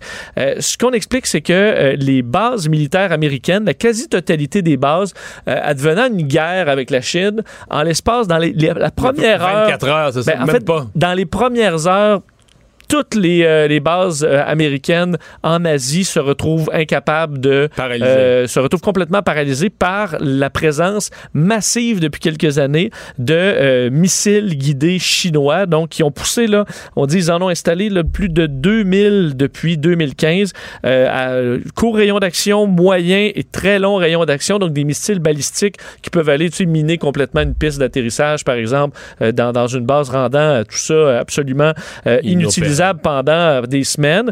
Euh, alors, ce qu'on explique, c'est que les alliés des États-Unis autour, on pense à l'Australie, le Japon ou d'autres, vont devoir se préparer eux-mêmes à augmenter probablement leurs dépenses militaires pour compenser, parce que les États-Unis peuvent plus ne suffire à nous protéger si jamais il y a un conflit avec la Chine dans les prochaines années. Et un des problèmes que là euh, ramène les Américains eux-mêmes, c'est qu'on manque de sous-marins. Parce qu'on dit, là, au-dessus de l'eau, c'est rendu trop dangereux. Dit là, les Chinois, euh, ils, sont, sont trop, ils ont trop de capacité. Alors, il faut retourner sous l'eau. L'avantage des Américains, c'est qu'ils ont des sous-marins à long rayon d'action, sous-marins nucléaires et tout ça, mais ils en ont encore trop peu selon l'armée américaine. Mais la Chine, là, je veux dire, ça devient une puissance. euh, Une puissance très sérieuse Ouais, qu'il n'y avait pas avant. Parce qu'évidemment, la Chine avait... Je veux dire, euh, je veux pas faire de parallèle, puis il n'y a, pas- y a pas de velléité là, de la Chine d'envahir le monde, mais tu sais, quand même, à l'époque d'Hitler, Hitler se pensait fort, mais il n'était pas si fort que ça. Il était plus fou que. Mais je veux dire, il n'y avait pas la. Oui, l'Allemagne, c'était beaucoup, mais il n'y avait pas la force du nombre à ce point-là. Il n'y avait pas. Mais tu sais, la Chine, là, avec, ils ont le nombre, là, mais avec le- l'ampleur du développement économique, avec l'ampleur du développement technologique, notamment avec quelques technologies volées. Ah, ouais, ouais, ouais, Ouais. non, énormément, oui. Oui. Et euh, la force économique. Puis là, quand je te parle de la force économique, moi, là, tout ce que je lis sur l'Afrique, je veux dire, l'Afrique, là, c'est comme. euh, je sais pas comment dire ça, là. C'est comme un continent, là. C'est comme une- une- les ressources de la Chine. C'est comme si la Chine. C'est comme si toi, tu avais une ferme pour produire tes légumes, mais. C'est l'Afrique. Oui. C'est fou, là. Et là, il- là, présentement, la Chine travaille sur des voies de communication maritimes et terrestres, surtout terrestres, entre l'Afrique et la Chine. C'est loin, là. Faut que tu traverses dans le Moyen-Orient. Mais parce que là, le plus gros problème, c'est que là, ils ont les mines, ils possèdent les mines, ils, ils envoient les travailleurs en Chine, ils ont, ils ont, ils ont tout pour les ressources. C'est de les ramener en Chine. Le plus gros problème, c'est de les ramener en Chine. À le Là- plus faible coût possible. Ouais, euh, mais efficacement. Puis... Fait que là, c'est l'autoroute Afrique-Chine. L'autoroute au sens. euh, au Je sens- comprends. C'est le chemin entre la maison et le jardin. C'est ça. Mais c'est. Mais c'est un continent. Je te dis que l'Afrique, là, c'est pas un. C'est pas un jardin, c'est un continent Oui. de ressources puis de tout, tu sais. Pour ça que c'est sur, c'est sur tous les fronts. D'ailleurs, euh, même l'ambassadeur chinois a réagi à cette- ce dossier-là aujourd'hui en disant que euh, ben, les, la Chine, c'est seulement euh, une armée pour, de défense, donc pour protéger le territoire. là. Mais évidemment, c'est ça qu'on dit jusqu'à ce que ça vire mal. Le secret de la productivité au travail, tu Ouais. connais ça, toi? Ben, si vous êtes des, euh, des patrons, c'est important d'écouter. Quoique la, la solution coûte peut-être un, un- un peu plus Nos cher. patrons ici sont chanceux à Cube, ils ont pas. tous les employés sont productifs et efficaces. là. Oui, mais on peut toujours faire plus. Oh! Et Voilà, c'est dit. C'est une grande euh, étude de Capital One qui a eu ma mauvaise presse cet été. Alors bon, on en parle pour autre chose pour une fois. Euh, auprès de 3600 euh, employés américains de bureaux euh, temps plein pour demander qu'est-ce qui était, selon eux, là, le- le- qui rendait le travail le plus efficace. Et selon eux, c'était avoir des, donc des endroits pour travailler qui étaient bien designés. OK, je t'explique un peu ce que, ce que ça veut dire. C'est que, donc, so- euh, 77 quand même une grande majorité, dit que ça leur prend des endroits pour euh, travailler euh, dans la collaboration. Un bon des- poste de travail. ben, en fait, des Bien zones où tu peux organisé. in- in- interagir avec les collègues, mais 88 disent qu'il faut aussi un endroit où tu as la paix. Alors, la clé, c'est d'avoir les deux. D'avoir des endroits où les employés peuvent euh, travailler ensemble, euh, discuter euh, donc de façon ouverte, des zones communes, mais de pouvoir se réfugier dans un bureau fermé pour avoir la paix et être productif pendant, pendant plus longtemps. Et aussi des bureaux qui peuvent... euh, Comme toi ici, là, quand tu prépares tes nouvelles, faut qu'on collabore, mais à un moment donné, faut que j'arrête de te parler de toutes sortes d'affaires, puis des nouvelles du lendemain, puis du sujet qu'on pourrait peut-être parler en décembre prochain. puis- faut que j'ai ma bulle. Ok, Mais c'est- pas, tu vois, ici, pour l'air ouvert, puis l'éclairage naturel, d'ailleurs, qui est un point très important, Ah, ça, on naturel. est gâtés. Nous, on a ça. Ce qu'on a moins, c'est l'intimité. Mettons. euh, disons. Euh, alors, c'est peut-être le seul point. Et euh, on dit donc, euh, entre autres, les bureaux qui peuvent travailler autant assis que debout. C'est quelque chose qui est très demandé par les employés. Donc, d'être mobile, zone où on peut travailler ensemble, zone privée, et travailler assis, travailler debout. Puis là, vous êtes dans un monde de productivité. Mais, mais au global, c'est que. On donne beaucoup, beaucoup d'importance à l'environnement, à l'espace de travail, au poste de travail. Oui, mais surtout, c'est que la grande majorité des répondants disaient que eux, leur bureau correspondait pas à rien de ça. là. Alors que, les, en général, les bureaux étaient mal conçus, contrairement à l'idée qu'on se fait d'un endroit bien conçu. Donc, c'est la majorité des bureaux facilitent pas euh, rien qui est demandé là-dedans. Bon. C'est peut-être à revoir. Est-ce que les enfants augmentent le niveau de bonheur? Bon, ça, c'est une question quand même importante. Existentielle. Existentielle, parce qu'il y a eu quelques études que euh, euh, contradictoires. euh, Geneviève, là, tout à l'heure, dans l'émission d'avant, là, se questionnait est-ce que, mettons, la rentrée, là, est-ce que l'enfant, les enfants, à cause du stress, parce que les gens sans enfants, à la rentrée, ils sont plus. Ils sont plus sont plus relax. relax. Bon, euh, en fait, c'est euh, une, une étude quand même importante de l'université de, de Heidelberg en Allemagne, auprès de 55 000 personnes entre euh, âgés de 50 ans et plus. Euh, OK, donc on de n'est 16 pas- pays. OK, donc on pointe pas des gens qui sont à 27 ans là, avec euh, deux enfants à garderie. C'est plus le bilan de la. C'est plus tard, le Un bilan, un regard sur la vie. Un là. regard sur la à vie. mon âge. là. Exact. Et ce qu'on se rend compte, c'est que les enfants, c'est la conclusion de l'étude, les enfants vous rendent plus heureux à partir du moment où ils ont sacré le camp. Alors, c'est ça, la- eux disent, ça vous rendra plus heureux, vos enfants, une fois qu'ils sont plus à la maison.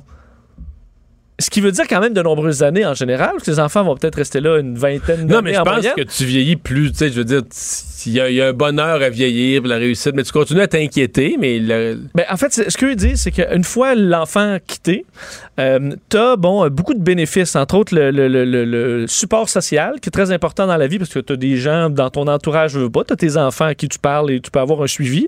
Euh, également, donc, euh, te sentir moins seul, ça peut servir de rempart à des événements stressants parce que tu peux les raconter et tout ça. Alors, tu as vraiment un lien qui est, en- qui est enrichissant. mais t'as plus le trouble. Mais t'as plus le trouble, exactement, parce qu'on dit dans la partie enfant à la maison, ben là, oui, il y a du stress, euh, essayer de faire la balance entre euh, s'occuper des enfants, la vie personnelle euh, et compagnie. Donc, on dit que la partie où ils sont à la maison, ben là, la satisfaction de la vie, le bien-être en général, va être moins en moyenne que ceux qui sont sans enfants. Là, partez pas en peur, c'est vraiment des moyennes. Mais une fois qu'ils sont partis, là, vous êtes bon pour le bonheur jusqu'à la fin, parce que vous allez être quand même enrichi de cette expérience-là. Et vous aurez plus le trouble, à moins que vous ayez à, à repayer à l'infini, là, ça se peut.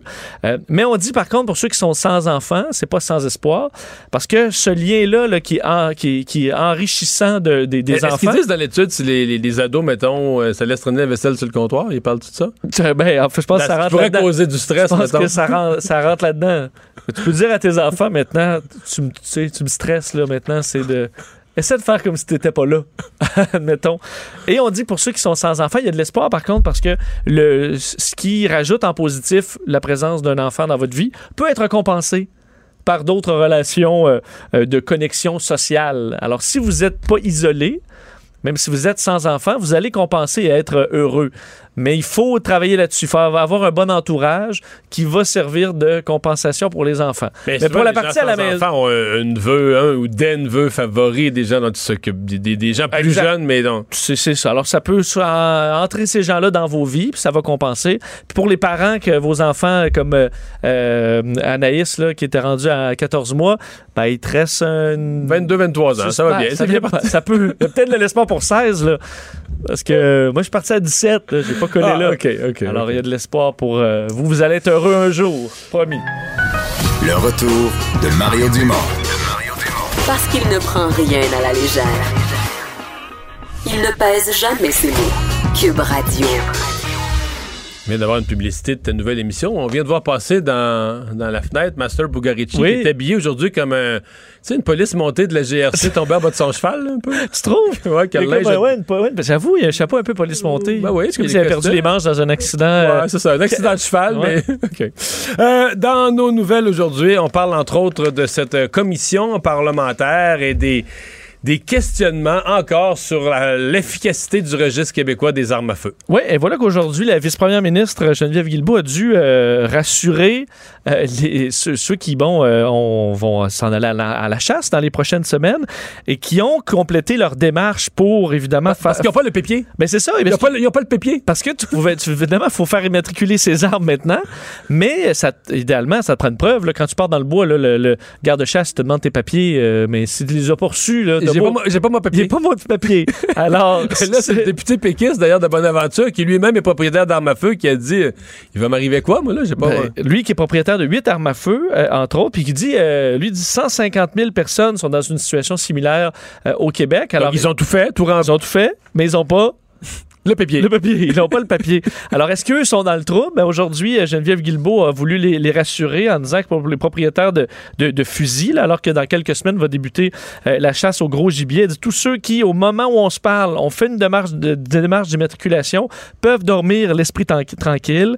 Euh, ceux qui ont fait donc une démarche, et nous, le gouvernement, qui n'avons euh, pas encore fait la saisie de l'information, mais ils Ben, ont rien à craindre. ça, c'est l'équivalent de dire on vérifiera rien. Là. Ben, Maintenant, les autres qui n'ont pas fait les démarches peuvent dormir l'esprit tranquille aussi. Ben, c'est un peu ce que je pense, parce que je, Parce à date, que là- on cherchait encore les premières contraventions dans là-dedans. oui, puis- en tout cas, moi, c'est pas grave de pas avoir son papier, ben là, si t'as pas enregistré rien, t'as pas d'opté comme l'autre, t'as pas de papier toi non plus. niaiseux, niaiseux. Excuse-moi. Parce que- parce qu'en plein bois, de toute façon, faire les vérifications, dire, on va, ils vont faire les, les vérifications éventuellement, mais disons, on fait un, un mea culpa par rapport à ça.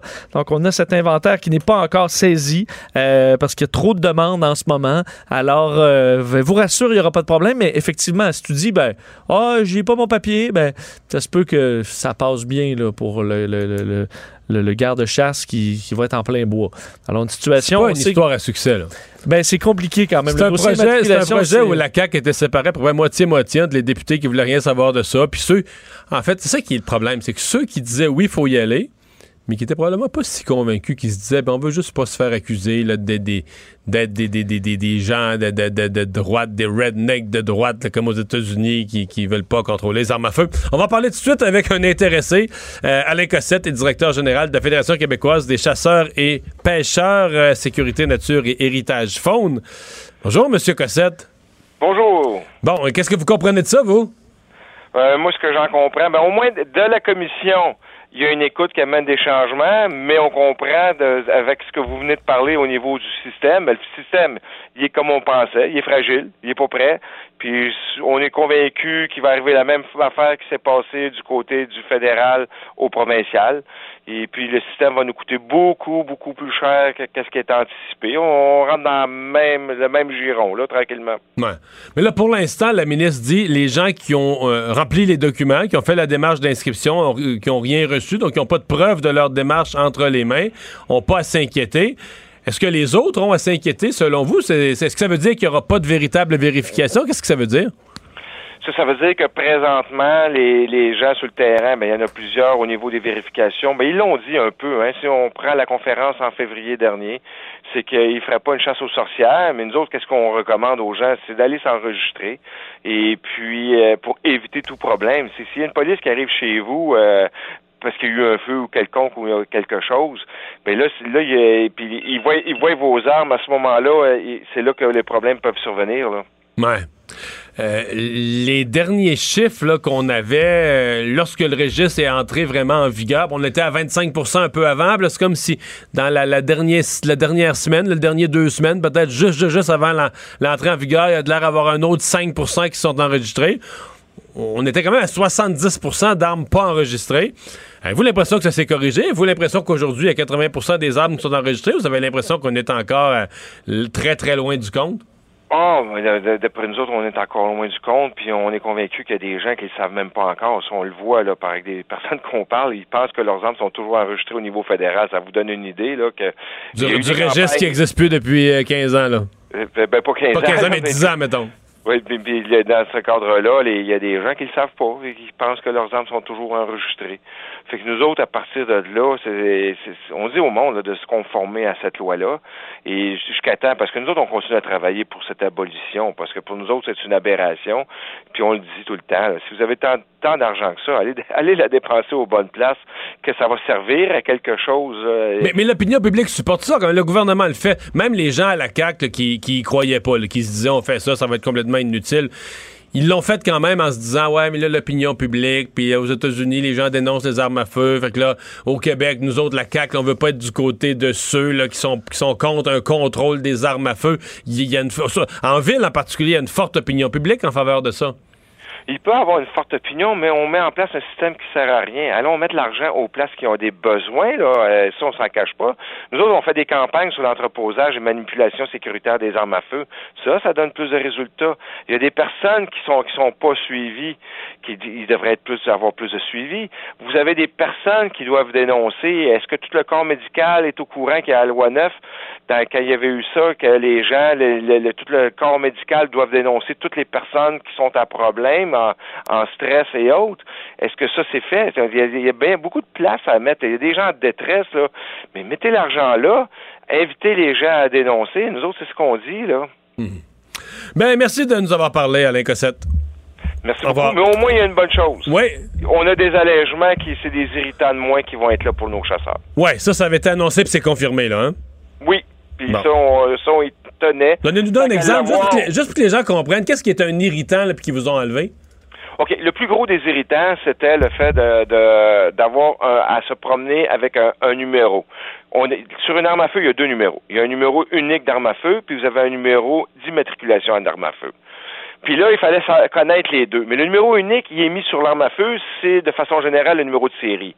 Nous autres, on dit, ben, si on vous montre notre arme, il y a un numéro de série, donc vous, puis est enregistré, vous allez le voir tout de suite dans votre système. On n'a pas besoin de traîner des papiers ou mettre ça sur notre cellulaire qui va nous manquer de batterie à ce moment-là. On l'a pas avec nous.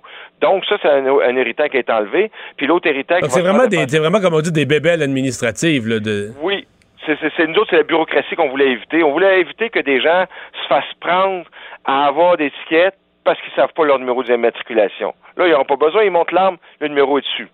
Et le deuxième point qui était le gros irritant aussi, c'était le fait de, dès qu'on se déplaçait pour plus que 15 jours, il faut aviser toujours ce que notre arme va être. Et vous êtes dans le bois, vous avez une opportunité, on a beaucoup de baby boomers, euh, il est un chalet d'une personne, ça va à un autre chalet dans une autre région, euh, ça devient complexe à ce moment-là. Ça, ils ont, je me souviens, ça, ils ont enlevé ça. Hey, Alain Cossette, merci de nous avoir parlé. Merci, bonne journée. Au revoir. Euh, on va se parler de dopage. Hier, la nouvelle secoua tout le monde. On soulignait quand même hier le, le, courage euh, de, de, cette athlète qui euh, faisait face aux médias, avait annoncé qu'elle allait faire face aux médias. Ça s'est passé ce matin. Oui, Laurence Vincent Lapointe, euh, qui ont ça, a échoué un test antidopage, qui est canoéiste, et porte en appel sa suspension. Donc, elle a mentionné en conférence de presse, aujourd'hui, être toujours incapable de comprendre ce qui l'amène à, tout ça, aujourd'hui, à comprendre le fil des événements qui mènent à sa sanction. elle, qui est multiple médaillée d'or au championnat du monde, alors je parle athlète euh, de, très haut niveau, euh, se dit dans un état de désarroi total. Elle qui risque d'être punie pour quatre ans après avoir été testée positive au ligantrol, euh, qui donc elle veut prouver euh, son innocence. C'est pas impossible, parce qu'on explique que ça pourrait être, euh, d'ailleurs, c'est ce que disait son avocat aujourd'hui, que des échantillons prélevés, euh, donc qui ont été testés positifs, il pourrait s'agir d'un cas de contamination, parce qu'il y en a eu des cas donc, de produits qui sont permis, mais qui ont été contaminés avec un produit qui est illégal. Alors, ça, c'est qui est un produit qui est interdit. Alors, ça, ça pourrait être possible. Exemple qu'elle a pris des suppléments alimentaires, des choses comme ça, légaux mais qui contenait par, erreur ou par, accident le produit qui est interdit, qui se retrouve donc euh, sous forme de traces, il faut dire infime, euh, euh, dans, dans bon, les urines et tout ça. Alors, Laurence Vincent Lapointe, par contre, est dans une période très, très difficile. Évidemment, parle carrément d'un cauchemar, disant que son univers s'est écroulé. Je vais entendre un extrait de cette conférence de presse aujourd'hui. Là, ben, c'est moi qui, qui est dans la situation où que je me retrouve avec, avec une possibilité, ben, en fait, un, résultat adverse. Puis je sais pas comment ça s'est rendu là, je sais pas pourquoi, mais je sais juste que pour moi, c'est comme si tout ce que j'ai fait comme effort, ça vient juste de, de tomber en poussière. Tout ce que j'ai mis, ça fait 15 ans que je fais du canot. Chaque seconde que j'ai mis dans mon bateau, ça vaut plus la peine. C'est juste, c'est juste trop difficile. Parce qu'évidemment, euh, les Olympiques d'été arrivent, c'est Tokyo 2020. Alors pour elle, c'est l'objectif. Et là, on se retrouve, euh, c'est sérieusement euh, compromis, cette possibilité-là. Hmm. Alors, veut prouver qu'elle n'a pas consommé cette substance volontairement. faudra voir. Puis, est-ce que les gens, quel est l'accueil de tout ça? Parce qu'évidemment, moi, je suis sensible. Je regardais ça, je me disais, imagine si elle a effectivement à peu près à quel point tu es bouleversé. Tu es sur la face du monde vu comme une tricheuse alors que tu ne l'es pas. Mais on se souvient, entre autres, de Geneviève Janson. Mais moi, c'est ce que je trouve terrible pour elle. Mettons qu'elle, c'était vraiment une contamination accidentelle. elle souffre de ça. Elle souffre qu'on a déjà vu ce film-là, puis de la première journée, non, non, non. J'ai pas pris de PO euh, en pleurant la veille où on dit, ben oui, j'en ai pris là, des années de temps. Alors, c'est pour ça qu'on a encore ça en tête, mais je lui souhaite, je lui souhaite qu'elle puisse le prouver que c'est faux et qu'elle puisse être au, Donc là, euh, en appel. En 2020. Elle est en appel. Alors, j'espère qu'ils ont les technologies, tout ça, pour prouver si oui ou non il y a eu un problème. Ils recherchent, évidemment, ils analysent tout ce qu'elle a pu prendre dans les, dans les dernières semaines ou tout ça qui aurait pu être contaminé. Alors, euh, en espérant qu'on trouve les réponses pour elle. Mais ce qui est épouvantable pour elle, c'est comme Geneviève Janson était quand même connue. Dans le sens que quand elle a gagné des courses, on a parlé d'elle. Elle était une vedette. C'est pas une vedette comme un joueur de Ah, hockey mais même, Canadien, ouais, mais c'est était connue. Une des athlètes les plus connues. Mais cette athlète-là, Mme Vincent Lapointe, je veux dire, c'est ça qui est terrible. On parle d'elle, puis la première. Écoute, elle a gagné ses médailles d'or, excuse-moi. euh, Peut-être que je suis pas assez attentif aux dans les championnats du monde de canot-kayak, on n'en parle pas. pas nouvelle. Parce qu'il faut que tu sois vraiment attentif Ouais. aux nouvelles de ce genre de sport-là. Si Peut-être- pas de médaille olympique, euh, Non. on en parle moins. C'est ça. Puis là, ben, la première fois qu'on parle d'elle, elle a gagné plein de médailles d'or, on n'a jamais parlé. La première fois qu'on parle d'elle, elle devient une vedette pour des mauvaises raisons. C'est plate pour elle, pas Oui. à peu près. Là. Ouais, on la comprend. Euh, le- la ville de Montréal qui va mieux. Oui, selon euh, les, euh, les, euh, les, les chiffres présentés aujourd'hui par l'Institut du Québec, qui fait à chaque année une. bon, en fait, qui est à sa quatrième édition de son étude qu'elle appelle Com- Comparer Montréal. Compare la région métropolitaine à 30, euh, donc sur 30 données, réparties, que ce soit activité économique, croissance économique, capital humain, tout ça, à 14 autres métropoles des États-Unis et du Canada pour voir où, où Montréal se place là-dedans. Et ça va bien. En fait, c'est une forte amélioration par rapport au, au même classement des dernières années.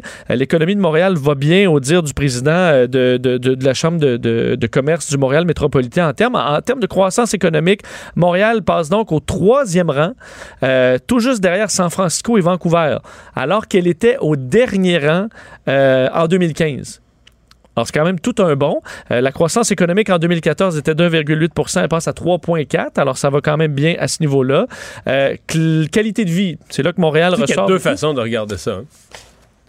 Euh, C'est écoute, c'est sûr qu'il y a des bonnes nouvelles. Oui. Non, mais je veux dire, il mais, deux façons mais de un mais. J'ai l'impression que tu vas m'arriver Non, il y avec a un mais, mais. c'est-à-dire que il y a une croissance économique sur tout le continent.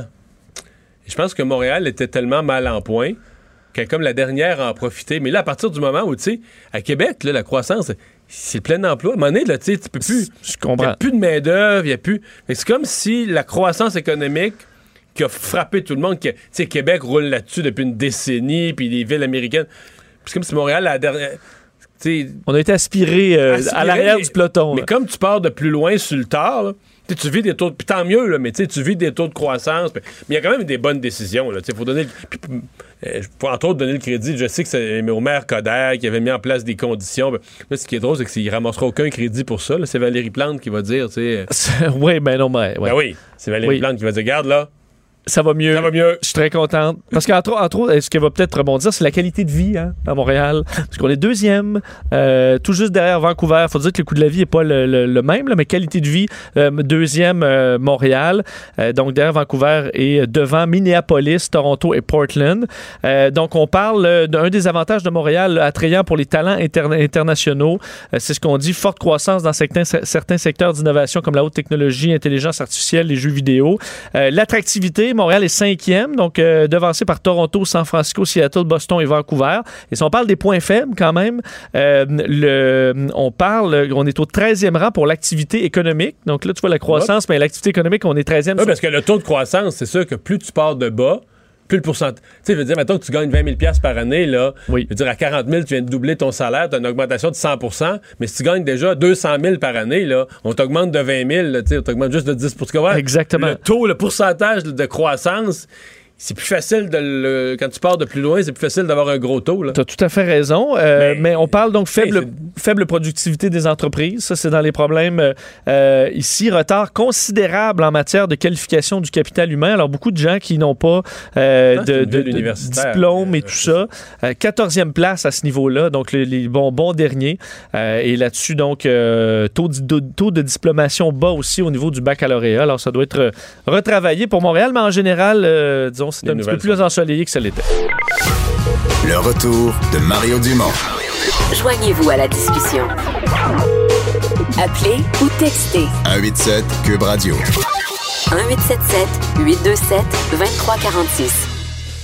On est de retour. Euh, oui, je vous en parlais avant la pause. La ville de Montréal, Vincent, qui s'inquiète euh, du nombre de d'espaces commerciaux qui sont pas occupés. Oui, parce qu'on dit dans plusieurs artères commerciales à Montréal, le les taux de vacances, on parle pas d'être en vacances, mais donc des, des locaux vides, euh, et se situe en 10 et 15% ce qui est quand même élevé, de sorte qu'en janvier prochain, à la fois la population et les commerçants seront invités à participer à des consultations publiques à Montréal pour trouver des solutions.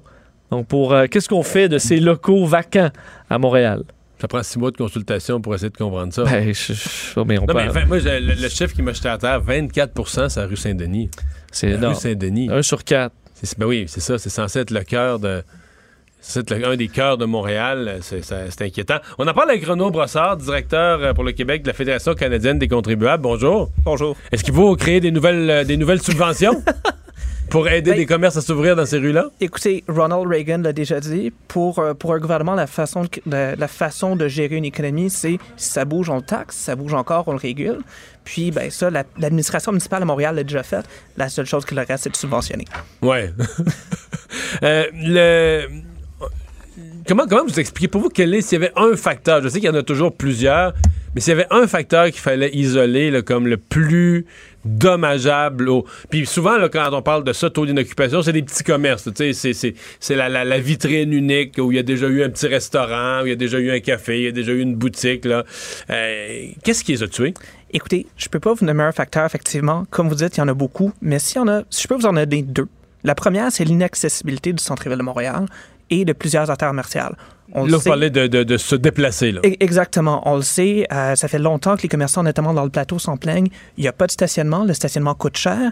Et, euh, Mais là, on dit qu'il en, faut, en faut de moins en moins de stationnement parce qu'il ne faut pas encourager les gens à prendre leur véhicule. Donc, il faut moins de stationnement. Et je suis certain que les commerçants du plateau Mont-Royal accueillent ça avec tout autant de joie qu'ils l'ont accueilli autrefois. Et sinon, l'autre enjeu, je vous dirais, c'est un enjeu de taxation. Montréal est une des villes qui taxe le plus ses commerçants. Et malheureusement, d'emblée, avant même de commencer la consultation, la mairesse Plante a dit on est prêt à regarder toutes les solutions sauf les taxes. Alors que pour vous, c'est un des. Ben, c'est, un, des irritants majeurs pour les commerçants.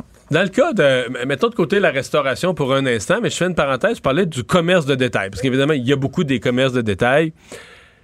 Il fut une époque où le commerce de détail, c'était la seule façon de s'acheter quelque chose, de se procurer un bien. Donc, on disait, cette opinion sur rue, sur une belle rue comme Saint-Denis, ça vaut cher. En termes de taxes, la ville va te charger. Aujourd'hui, l'achat en ligne, c'est rendu même dans les meubles, dans tous des, des, nouveaux sites internet, Wayfair, on dit fait des affaires.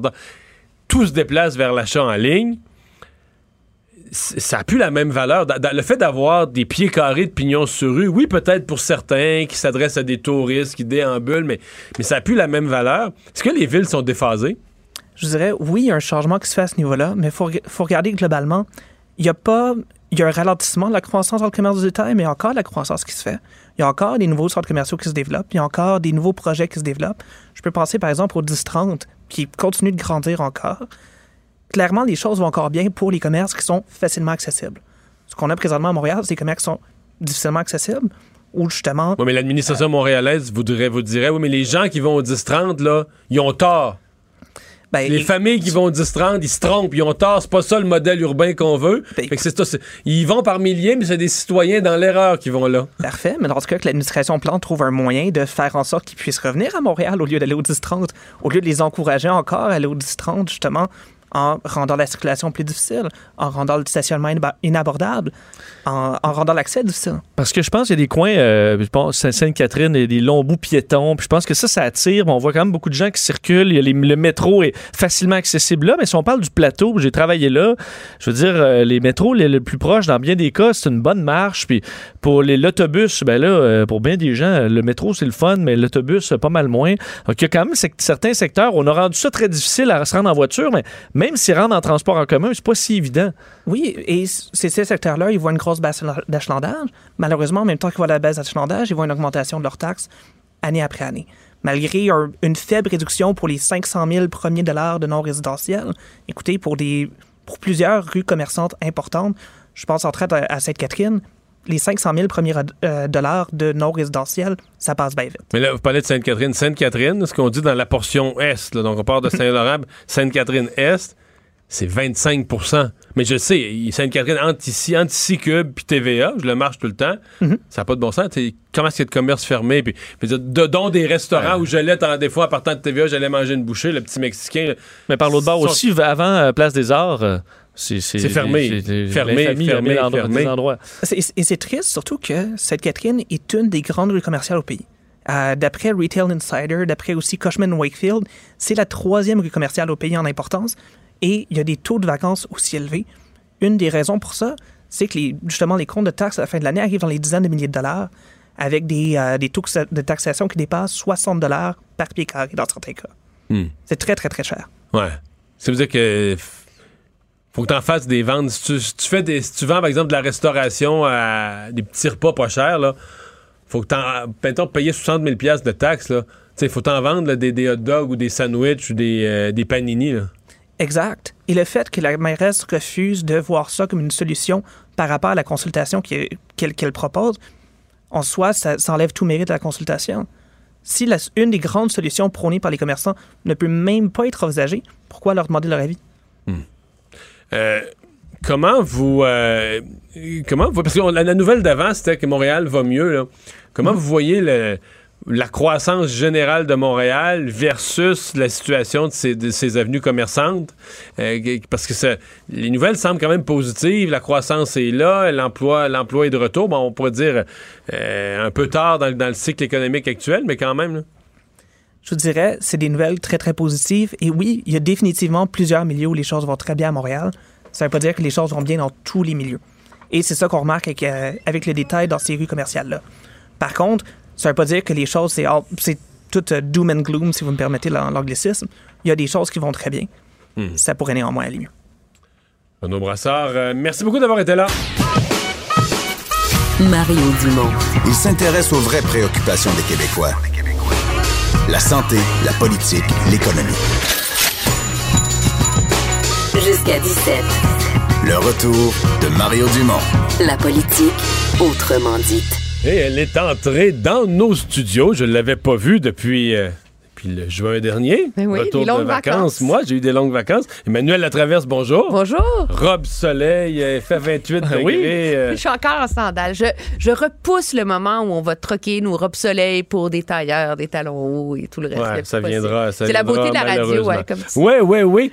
Et euh, mais nos politiciens, eux autres, qu'ils soient en robe soleil ou qu'ils soient, en habit, euh, ils sont sur le terrain. On le sent d'ailleurs. Oui. Tous sont en, en pré-campagne. Et M. Trudeau est au Québec ces jours-ci. Oui, M. Trudeau fait carrément campagne ce soir. Il est à Trois-Rivières. Puis je vous en parle parce que c'est intéressant, Trois-Rivières. C'est symptomatique, je vous dirais, de toute la joute politique qu'on va avoir au Québec en vue de la prochaine campagne électorale. J'ai sorti mes chiffres. Trois-Rivières, c'est un comté néo-démocrate gagné pendant la vague orange.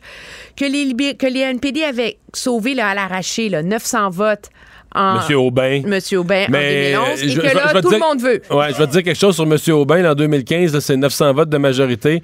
D'après moi, s'il y avait quatre jours de campagne de plus, ça allait tellement mal pour le NPD à la fin que s'il y avait eu quatre jours de campagne de plus, il l'échappait peut-être. Parce Mais- que c'est une victoire personnelle d'un député fort qui survit là, à une, une vague négative, une vague inversée. Là. Puis- Et là, il n'est pas dans le même contexte. Il n'est même pas, je voudrais, sur la liste des comtés que, objectivement, le parti, le NPD, croit pouvoir sauver au Québec. Ben, Est-ce que Jack Metzing peut rebondir au Québec? Est-ce qu'il a le potentiel de rebondir? écoutez, tout peut arriver dans une campagne Oui. électorale. hein. Il faut Mais on sent- n'en sent pas les... les- mais les- on ne le sent pas en ce moment.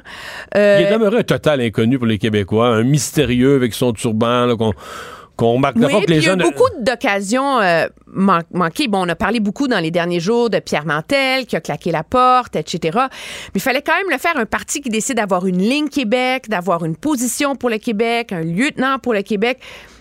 Le si vous n'étiez pas journaliste puis qu'on passait pas notre vie à digérer tout ça, la majorité de la population ne sait pas. Ils n'ont pas réussi jusqu'ici à convaincre les Québécois qu'ils étaient capables de porter les intérêts du Québec. Hein? Euh, et, ça, ça commence à leur faire mal, d'autant plus qu'on est dans un climat de, de regain du nationalisme québécois face au gouvernement fédéral en ce moment, avec M. Legault.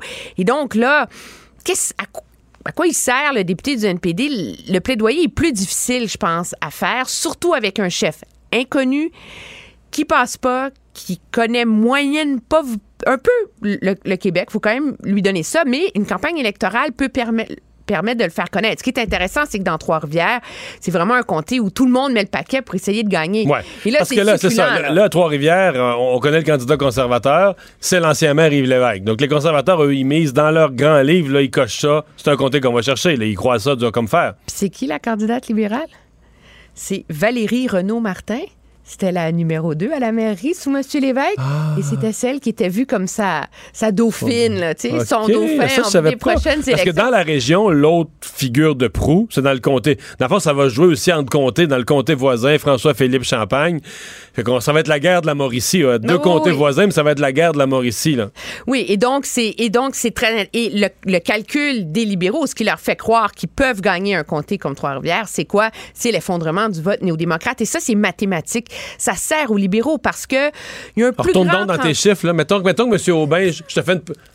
Je l'ai pas regardé, je te fais une hypothèse. Si Aubin perd la moitié de ses votes qui s'en vont aux libéraux, euh, ça y en fait combien? Ça y fait un pourcentage pour gagner, là. Monsieur Aubin, non. Euh, Non, euh, au libéral, le Ah, ben libéral. oui, absolument. Je veux dire, ils, ils ont, ils ont gagné avec 28 la dernière fois. Mais ce qui est difficile. Des moi- luttes à 4, hein? Mais c'est des luttes à 4. Tu gagnes avec 28 Mais non, mais c'est fou, là. Il y en a, il y en a, il y en a au Québec. Toutes les luttes qui sont quatre. tous les comtés en, en compte. Mais ce qui va rendre difficile le fait de faire des prédictions comme on aime le faire et etc., c'est qu'on peut difficilement comparer le Parti conservateur de 2015 avec celui d'aujourd'hui. Pourquoi? Parce qu'en 2015, les conservateurs n'étaient pas super organisés au Québec. Ils avaient misé là, les 10, 12, 14 comtés qu'ils voulaient. Ils ont mis le paquet sur ces comtés-là. Puis le reste. C'était beaucoup autour de Québec, Rive-Sud de Québec. Le Ouais, Québec, de. Québec. On avait mis de l'effort, par exemple, dans Drummond, dans Saint-Hyacinthe, etc. Là. Mais à part ça, c'était des poteaux. Là. Je veux dire, si on fait le compte, là, moi, les organisateurs me disent qu'il y avait plus de 35 poteaux comme candidats Parti Donc, il n'y avait pas de comité. Il n'y avait pas de comité. pas une vraie organisation des locale. politiques, des bénévoles. Ils ont mis leur nom sur l'affiche. Merci, bonsoir. On a concentré les efforts un peu partout. Là, ça fait plus d'un an là, que le Parti conservateur essaye de monter une organisation au Québec. Leurs candidats sont sur le terrain depuis longtemps. Ils ont misé, tu connais la stratégie, sur des candidats connus localement. Donc, à un moment donné... même, même, euh, au printemps passé, où on était encore à 7-8 mois des élections, il y en avait 80% des candidats étaient déjà choisis, Mais annoncés. là, il leur en reste trois à confirmer. Ils sont identifiés, mais ils sont pas encore confirmés. Donc, la machine, l'effort est beaucoup plus grand cette fois-ci. Donc, de dire, mais voyons donc, dans un comté comme Trois-Rivières, les conservateurs peuvent pas gagner, ils ont eu euh, 20% aux dernières élections. On peut pas faire ce calcul-là à cause de la joute, à cause des candidats choi- choisis. Et c'est entre autres ce qui va rendre cette course-là euh, tellement intéressante. Mais là. Emmanuel, je te rappelle, oui, mais ça reste des courses de chef. Et ça, pour moi, c'est Ah ouais. l'inconnu. C'est-à-dire que je ne pense. ce sont les candidats. Si les conservateurs ont un succès au Québec, ça va être à cause des candidats de l'équipe. Mais si Andrew Scheer se met à les tirer par le bas, mettons Alors, mais là, et puis, il- il faut que M. Scheer fasse une super campagne. Il faut qu'il passe au Québec. Il faut plein de choses pour qu'il puisse euh, réussir à gagner. Mais quand on regarde les intentions de vote, il commence d'en rentrer dans ce que notre collègue euh, Jean-Marc Tégé appelle la zone payante. Ouais, la zone-. Donc, euh, dans des ils luttes en à 4, dans des luttes à 4, quand, quand dans des régions, tu es autour de 30 tu es dans zone payante. là. Mais oui, puis si tu gagnes, des- si des comtés euh, peuvent se faire gagner par 700 voix dans, tu sais, je veux dire, dans Salaberry, par exemple, j'en ai un qui me tombe sous les yeux, un autre comté du NPD. Imagine, en 2015, le NPD avait 30% Parti libéral, 29 le Bloc, 28 Ben, c'est ça. Alors, c'est partout comme ça au, au Québec. Alors, c'est ce qui va rendre la course tellement intéressante. Et il y a un chiffre duquel il faut se rappeler, c'est 15-25. C'est le même pour tout le monde. 15-25 au Québec de gain, c'est ce qui sauve la majorité libérale. 15-25 au Québec, c'est ce qui peut donner une victoire aux conservateurs. C'est le chiffre magique pour tout le monde, tu sais. Ouais. Mais Puis tout, ça, tout ça avec le bloc, là aussi, là, il y a une super inconnue. C'est-à-dire que je pense que tout le monde s'entend pour dire que Yves-François Blanchette aura donné une stature au bloc, un sérieux, des chances de gagner. Mais pour moi, il n'y a rien de fait. Ça se peut qu'il fasse patate aussi, c'est-à-dire qu'il fasse une belle campagne. Un peu comme Gilles Duceppe en 2015. Là. Gilles Duceppe a fait une belle campagne. Il s'est pas enfargé. Il n'y a pas eu de gaffe ridicule. Tout a bien été. Tout a bien été dans sa campagne, globalement.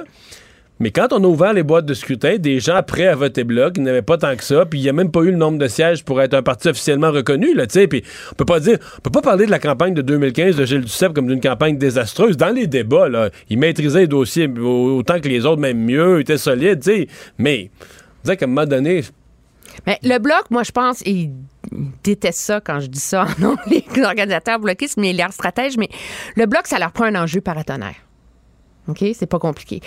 Euh, en 2005-2006, il y avait les commandites. Pour ça, il y a eu l'assurance emploi. Ils ont fait dans les régions. En là, fait 2008, en 2008, il y a eu les fameux commentaires de M. Harper sur la culture. Rappelez-vous, là, en milieu de campagne, ça allait mal pour le Bloc au Québec. Les Puis les jeunes contrevenants aussi. La culture et les jeunes contrevenants, c'est vrai. Alors là, ça nous amène peut-être à notre deuxième sujet. Moi, j'aimais la question est-ce que la crise des médias au Québec va devenir cet enjeu paratonnerre-là dans la campagne? À cause de l'attachement euh, vraiment viscéral, je pense qu'une grande partie de l'électorat, face à l'importance de préserver les institutions culturelles, les institutions d'information. Euh, Est-ce que c'est ça qui va devenir un enjeu paratonnerre? Il va y avoir beaucoup de pression sur le gouvernement Trudeau là-dessus, qui a vraiment pas fait grand-chose, on s'entend, là. Monsieur Rodriguez va nous dire qu'il y a un plan qui va être présenté Oui. en janvier prochain, mais c'est maintenant que ça se passe là. Alors là, la pression va être forte. Les conservateurs, c'est contre-intuitif totalement pour eux là, de Ah non, rentrer là-dedans, puis mettre de l'argent, puis réglementer Google, puis Facebook. Mais il va falloir qu'ils arrivent là, avec une position cohérente là-dessus. Parce que, pas parce que ça donne des votes ailleurs, mais parce que de, de, de sous-estimer l'impact de cet enjeu-là ici au Québec, ce serait, d'après moi, une très grave erreur de leur part. Ils peuvent pas se présenter en campagne électorale en disant écoutez là pour affronter là, les géants du web puis ramener une équité là, nous autres c'est pas compliqué, on va enlever la TPS pour tout le monde. Mais s'entend là? C'est incomplet. là. ça règle pas le problème. là. Alors, je pense que ça va, ça, ça peut devenir un élément paratonnerre dans la campagne qui pourrait permettre justement, là, tu sais, qu'on dit à quoi le bloc va s'accrocher là, pour montrer aux Québécois qu'on a besoin d'eux, qu'ils soient forts à Ottawa. C'est le genre d'enjeu là, qui pourrait là, justement amener euh, un électrochoc, là, tu sais. Le, le bloc a, a- a quand même euh, réussi à, à ramener ben, quelques candidats, un petit peu plus la dernière fois, quelques candidats un peu plus connus. euh, Bon, des anciens, euh, au moins deux qui me viennent à l'esprit, qui étaient quand même des, des ténors au PQ, M. Bergeron, euh, M. Terrien, Alain Terrien, le plus économique. Euh, est-ce que. Parce que pour l'instant, c'est comme si c'est très, très axé sur Yves-François Blanchette dans la campagne. Euh, Je sais pas si tu as vu l'affiche sur l'autoroute 30. Là. Non. T'as pas vu ça? Oui, je l'ai vu. Un autre oui, je fort. vais à la hier. Un autre vu. fort à Chambly. Puis là, c'est la photo d'Yves François qui se passe présenter dans le comté de Chambly. Pour les gens qui nous écoutent, il va se présenter dans le comté de Chambly, mais on connaît le, le fort de Chambly, là, un bâtiment historique euh, reconnu. Un autre fort à Chambly. Mais c'est. C'est un jeu de mots. C'est très québécois dans le Ouais, jeu ouais, de mots, ouais, ouais. comme l'hôtel Le Bordello. Puis... Mais ce que je veux dire, c'est que c'est ça, est-ce qu'on est-ce qu'on va jouer l'équipe? Est-ce qu'on va mettre de l'avant d'autres gens qui est François Blanchette? Parce que là, pour l'instant, depuis qu'il est là, c'est lui. Hein? Oui, c'est lui. En campagne électorale, je veux dire, c'est les chefs. Toi-même, tu le dis, c'est une campagne de chefs. Oui. On peut pas dire que reprocher au bloc de faire ça quand on sait que c'est ça qui va donner la. Non, mais il faut que tu saches qu'il y a du monde en arrière. C'est une campagne de chef, ça se joue avec les chefs, mais le chef devient plus fort. Il y a plus l'air d'un chef qu'il y a du monde avec lui. Là. Monsieur Duceppe, là, dans les grandes années, là, vraiment, là, c'était qui, Tu là? vas pas me dire que c'était faible le caucus du bloc? Je dis pas que le caucus du bloc était faible. Mais on les voyait dis- pas. On les voyait pas beaucoup, là. C'était qui les grands champions là, du bloc? Tu sais, Gilles Duceppe, Michel Gauthier. Tu Suzanne Tremblay, on se rappelait d'elle parce qu'elle s'était indignée sur les drapeaux. Pierre Edven, c'était euh, pour ses cris. Tu sais, mais c'est pas. euh, Alors, ça a toujours été comme ça au Bloc québécois. Moi, je pense pas que c'est un facteur fondamental. Je pense que là où il y a un risque pour eux, c'est qu'il y a des controverses comme celle ent- entourant euh, la venue de. hum, Oui, du candidat communiste, ancien chef communiste. de l'ancien chef communiste André Parizeau, si ma mémoire est bonne, euh, dans, Dans le nord de. Montréal, dans Huntsic. Ça, c'est ça, c'est plus risqué parce que ça montre que le parti a la difficulté de recruter des, des candidats. Puis le fait que finalement, pour avoir des candidats, on tourne les coins ronds ou on tolère des incongruités politiques qu'on n'aurait pas tolérées dans le passé. Le retour de Mario Dumont, l'analyste politique le plus connu au Québec. Cube Radio. Autrement dit. Et dès 17h, mon collègue Vincent Dessureau va animer les têtes enflées. J'ai écouté la première hier. Je vais vous dire, ça passe de la foire d'emploi, d'empoigne au délire collectif, tout ça derrière un jeu questionnaire. Master Bugarici, un des participants, est avec nous. Salut. Salut, comment ça va, Mario? Ça va bien? T'as-tu du fun? D'abord, tantôt, je t'ai vu passer dans, dans la fenêtre du studio. Je t'ai présenté comme habillé en police montée, tombé de son cheval. Vrai, mais j'ai pas le salaire.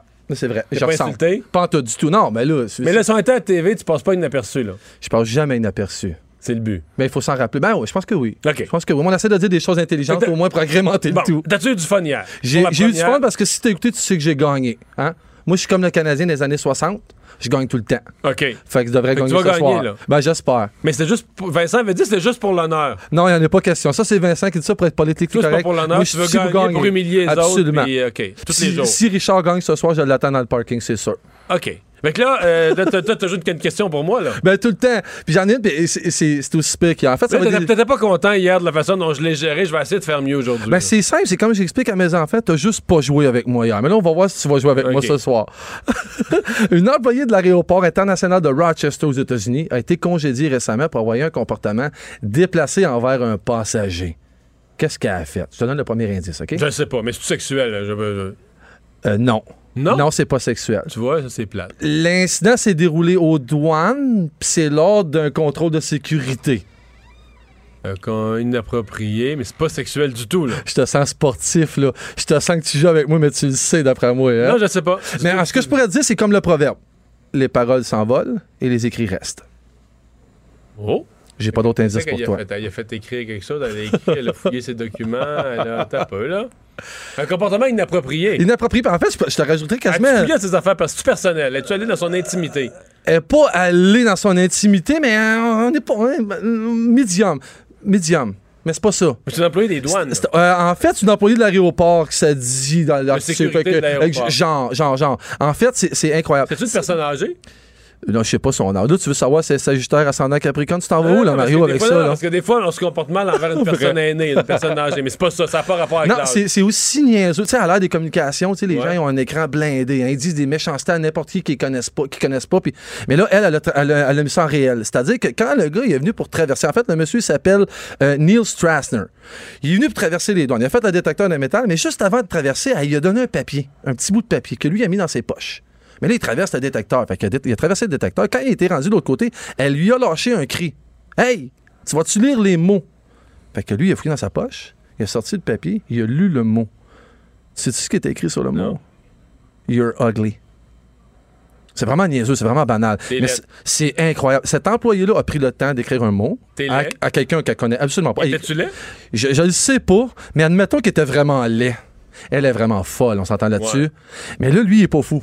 Lui, ce qu'il a fait, lui, il a retrouvé les images des caméras de surveillance. Ok, il a fait l'enquête totale. Oh, j- J'adore cet homme. Je vais probablement y écrire sur Twitter tantôt. Il est allé chercher les vidéos, il est allé chercher les preuves, puis envoyer ça à la compagnie. Puis ben, la madame a plus de job. Hey! C'est beau, hein? On va surveiller ça. 17h, ça promet. Les je têtes enflées. Master. Bugarici, salut, à demain. Salut. On va maintenant passer euh, au sport. Euh, Sébastien Goulet, de TVA Sport. Oui. Tu sais que t'as l'air habillé bien straight à soir avec euh, Master Bugarici dans, dans la pièce, là. Le jour où je vais arriver habillé comme master, là, il y a quelque chose qui va pas quelque chose qui va passer. Euh, triste journée quand même dans- pour le sport, euh, le sport québécois. Laurence Vincent Lapointe, donc un peu en pleurs, euh, désolée, qui, qui jure qu'elle n'a pas pris volontairement euh, la substance qu'on lui reproche. Et elle est à la recherche de réponses. Et à ce moment-là, quand elle est à la recherche, euh, on peut laisser aucune pierre non retournée. Euh, elle a parlé de choses qui pourraient éventuellement, si ça s'avère, devenir très grave. Elle a parlé de sabotage.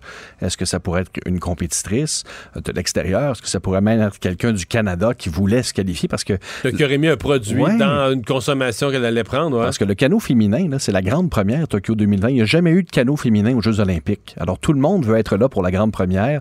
Il faut remonter là, euh, à des lunes pour le canot Là, masculin. on est rendu loin, euh, Oui. Sébastien. Non, non, je sais, mais quand on est dans l'incompréhension et qu'on Mais tantôt, on en parlait avec Vincent, parce que c'est des nouvelles du sport, c'est des nouvelles Ouais. aussi aujourd'hui. Puis on se disait, à cause de Geneviève, elle, là, Geneviève Janson, et mettons qu'elle a raison, mettons qu'elle a rien fait, mettons qu'elle est victime de quelque chose, que ce soit d'une erreur ou de, de, de- d'un sabotage, d'erreur. C'est. On pense juste à ça, là, on, pense- on se dit juste, ouais, mais.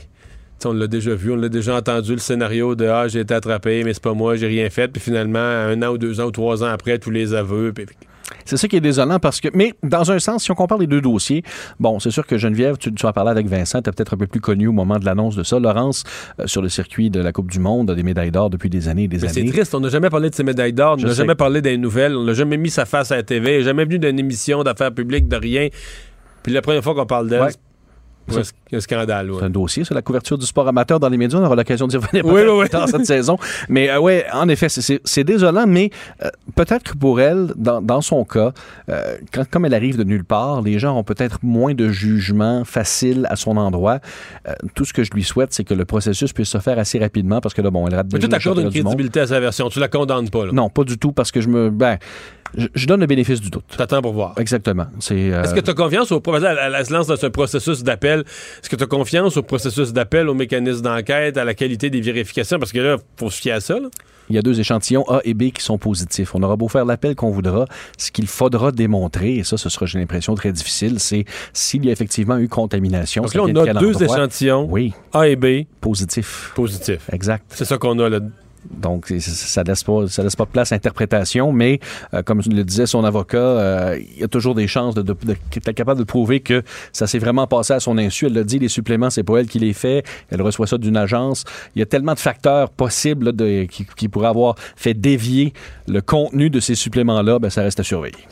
Trois jeunes euh, Canadiens, en fait, trois de nos espoirs canadiens en tennis qui font des bons classements. Oui, je vais commencer par parler de Leila Fernandez. On l'a découvert dans TVA Sport au Challenger de Grenby, où elle avait euh, vaincu en grande finale Françoise Abanda. Ça avait été un match absolument magnifique.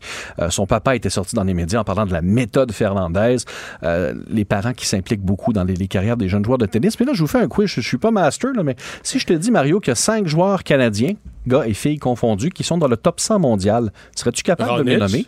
Milos Raonic, 22e mondial, a dû abandonner avec Coupe Rogers. Bon, Lui, il est en, il est en baisse. Andrescu est 15e, elle a baissé d'un rang, effectivement. Euh, Eugénie Bouchard n'est plus dans le top 100. Eugénie Bouchard est rendue 134. 119e mondial. Donc j'ai raison de dire qu'il n'est plus dans le top 100. 10 Donc, Chapovalov. Chapovalov, absolument. Chapovalov est en baisse un petit peu. Il a 20 ans, mais il est encore jeune. Auger Aliassime, il est passé dans le top 100. Il est 19e. Il est 19e. 19e depuis hier. C'est son plus haut, son, son plus haut Je pensais qu'il était 30, 40, Ah non, 50. ça. C'était genre 22 ou 25, puis il est Ah monté oui, avec la dernière euh. Excuse-moi, je suis pas le tennis de près, j'ai sauté Et un boule. Auger Aliassime et Chapovalov. Là, il m'en manque un, là. Oui, il t'en manque un, mais ça, on y revient. On y Ok, revient. c'est Tuel, Parce que Hernandez? je- Non, non, Non, Fernandez est 232e. c'est ça. Euh, Auger Aliassime et Chapovalov, il y a un tournoi que la ATP utilise- euh, organise depuis quelques années qui s'appelle le tournoi Next Gen. Donc, la prochaine génération, en fin d'année, ils ramassent tous les meilleurs jeunes joueurs de 21 ans ou 22 ans et moins pour les années dans un tournoi. On pourra avoir deux Canadiens à ce tournoi-là cette année, Auger Aliassime et Chapovalov.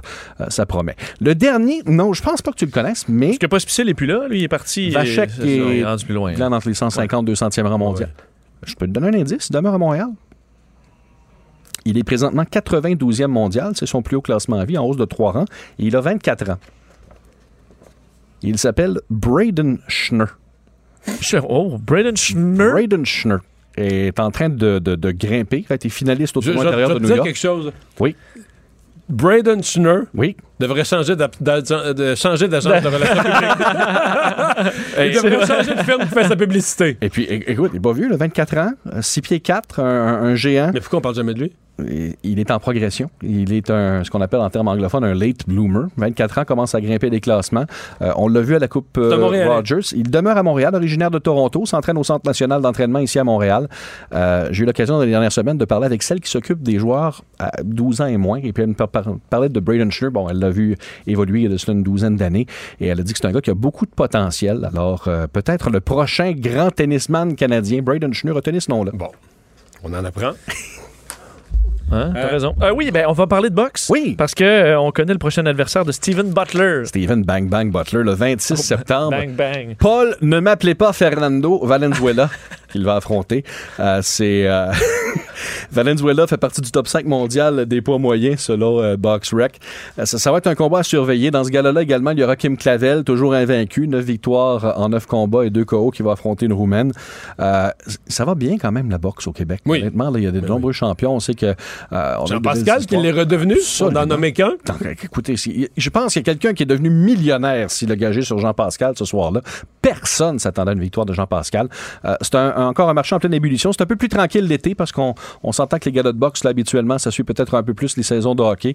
Mais euh, c'est un, quelque chose à surveiller. Donc, c'est le 26 septembre. Oui, Steven Butler contre Paul Valenzuela fils au Casino de Montréal. Et finalement, la MLS euh, qui annonce une expansion. Oui, euh, il y a eu Nashville et Miami qui ont été annoncés euh, au cours des prochaines années. Austin va suivre en 2021. Saint-Louis, ce sera en 2022. Euh, ça va faire 28 équipes dans la MLS, mais une chose intéressante, ça va être le premier club de l'histoire de la Ligue à miser sur un groupe de propriétaires comprenant majoritairement des femmes. Ah oui? Oui. Alors, c'est très surveillé. Saint-Louis 2022. Euh, en terminant, l'Impact a repris l'entraînement. Aujourd'hui, d'ailleurs, on parlait de soccer. Après avoir laissé filer une avance de 3 buts contre l'FC Dallas, ça a été une heure et demie. Les 20 dernières minutes de la course à haute intensité, Rémi Garde a dit non, non, non, c'est pas un entraînement punitif. Il fallait juste que le méchant sorte. Ah, il doit être sorti, là. avec, avec, beaucoup d'eau. oui. ouais. parce qu'il faisait chaud, euh, ouais. il faisait chaud ouais. ce matin pour courir un petit sprint de 20 minutes. Hey, merci beaucoup, Sébastien. À demain. Et euh, finalement, Vincent, ben, euh, il y a aujourd'hui le président Trump qui a euh, invité tout le monde à ne pas utiliser le mot, le mot affreux qu'on a utilisé à l'émission hier. Oui, le mot récession. Il faut dire que Donald Trump, ben, s'il veut pas sa réélection, va dépendre un peu du bilan probablement économique des États-Unis, qui pour l'instant est plutôt bon.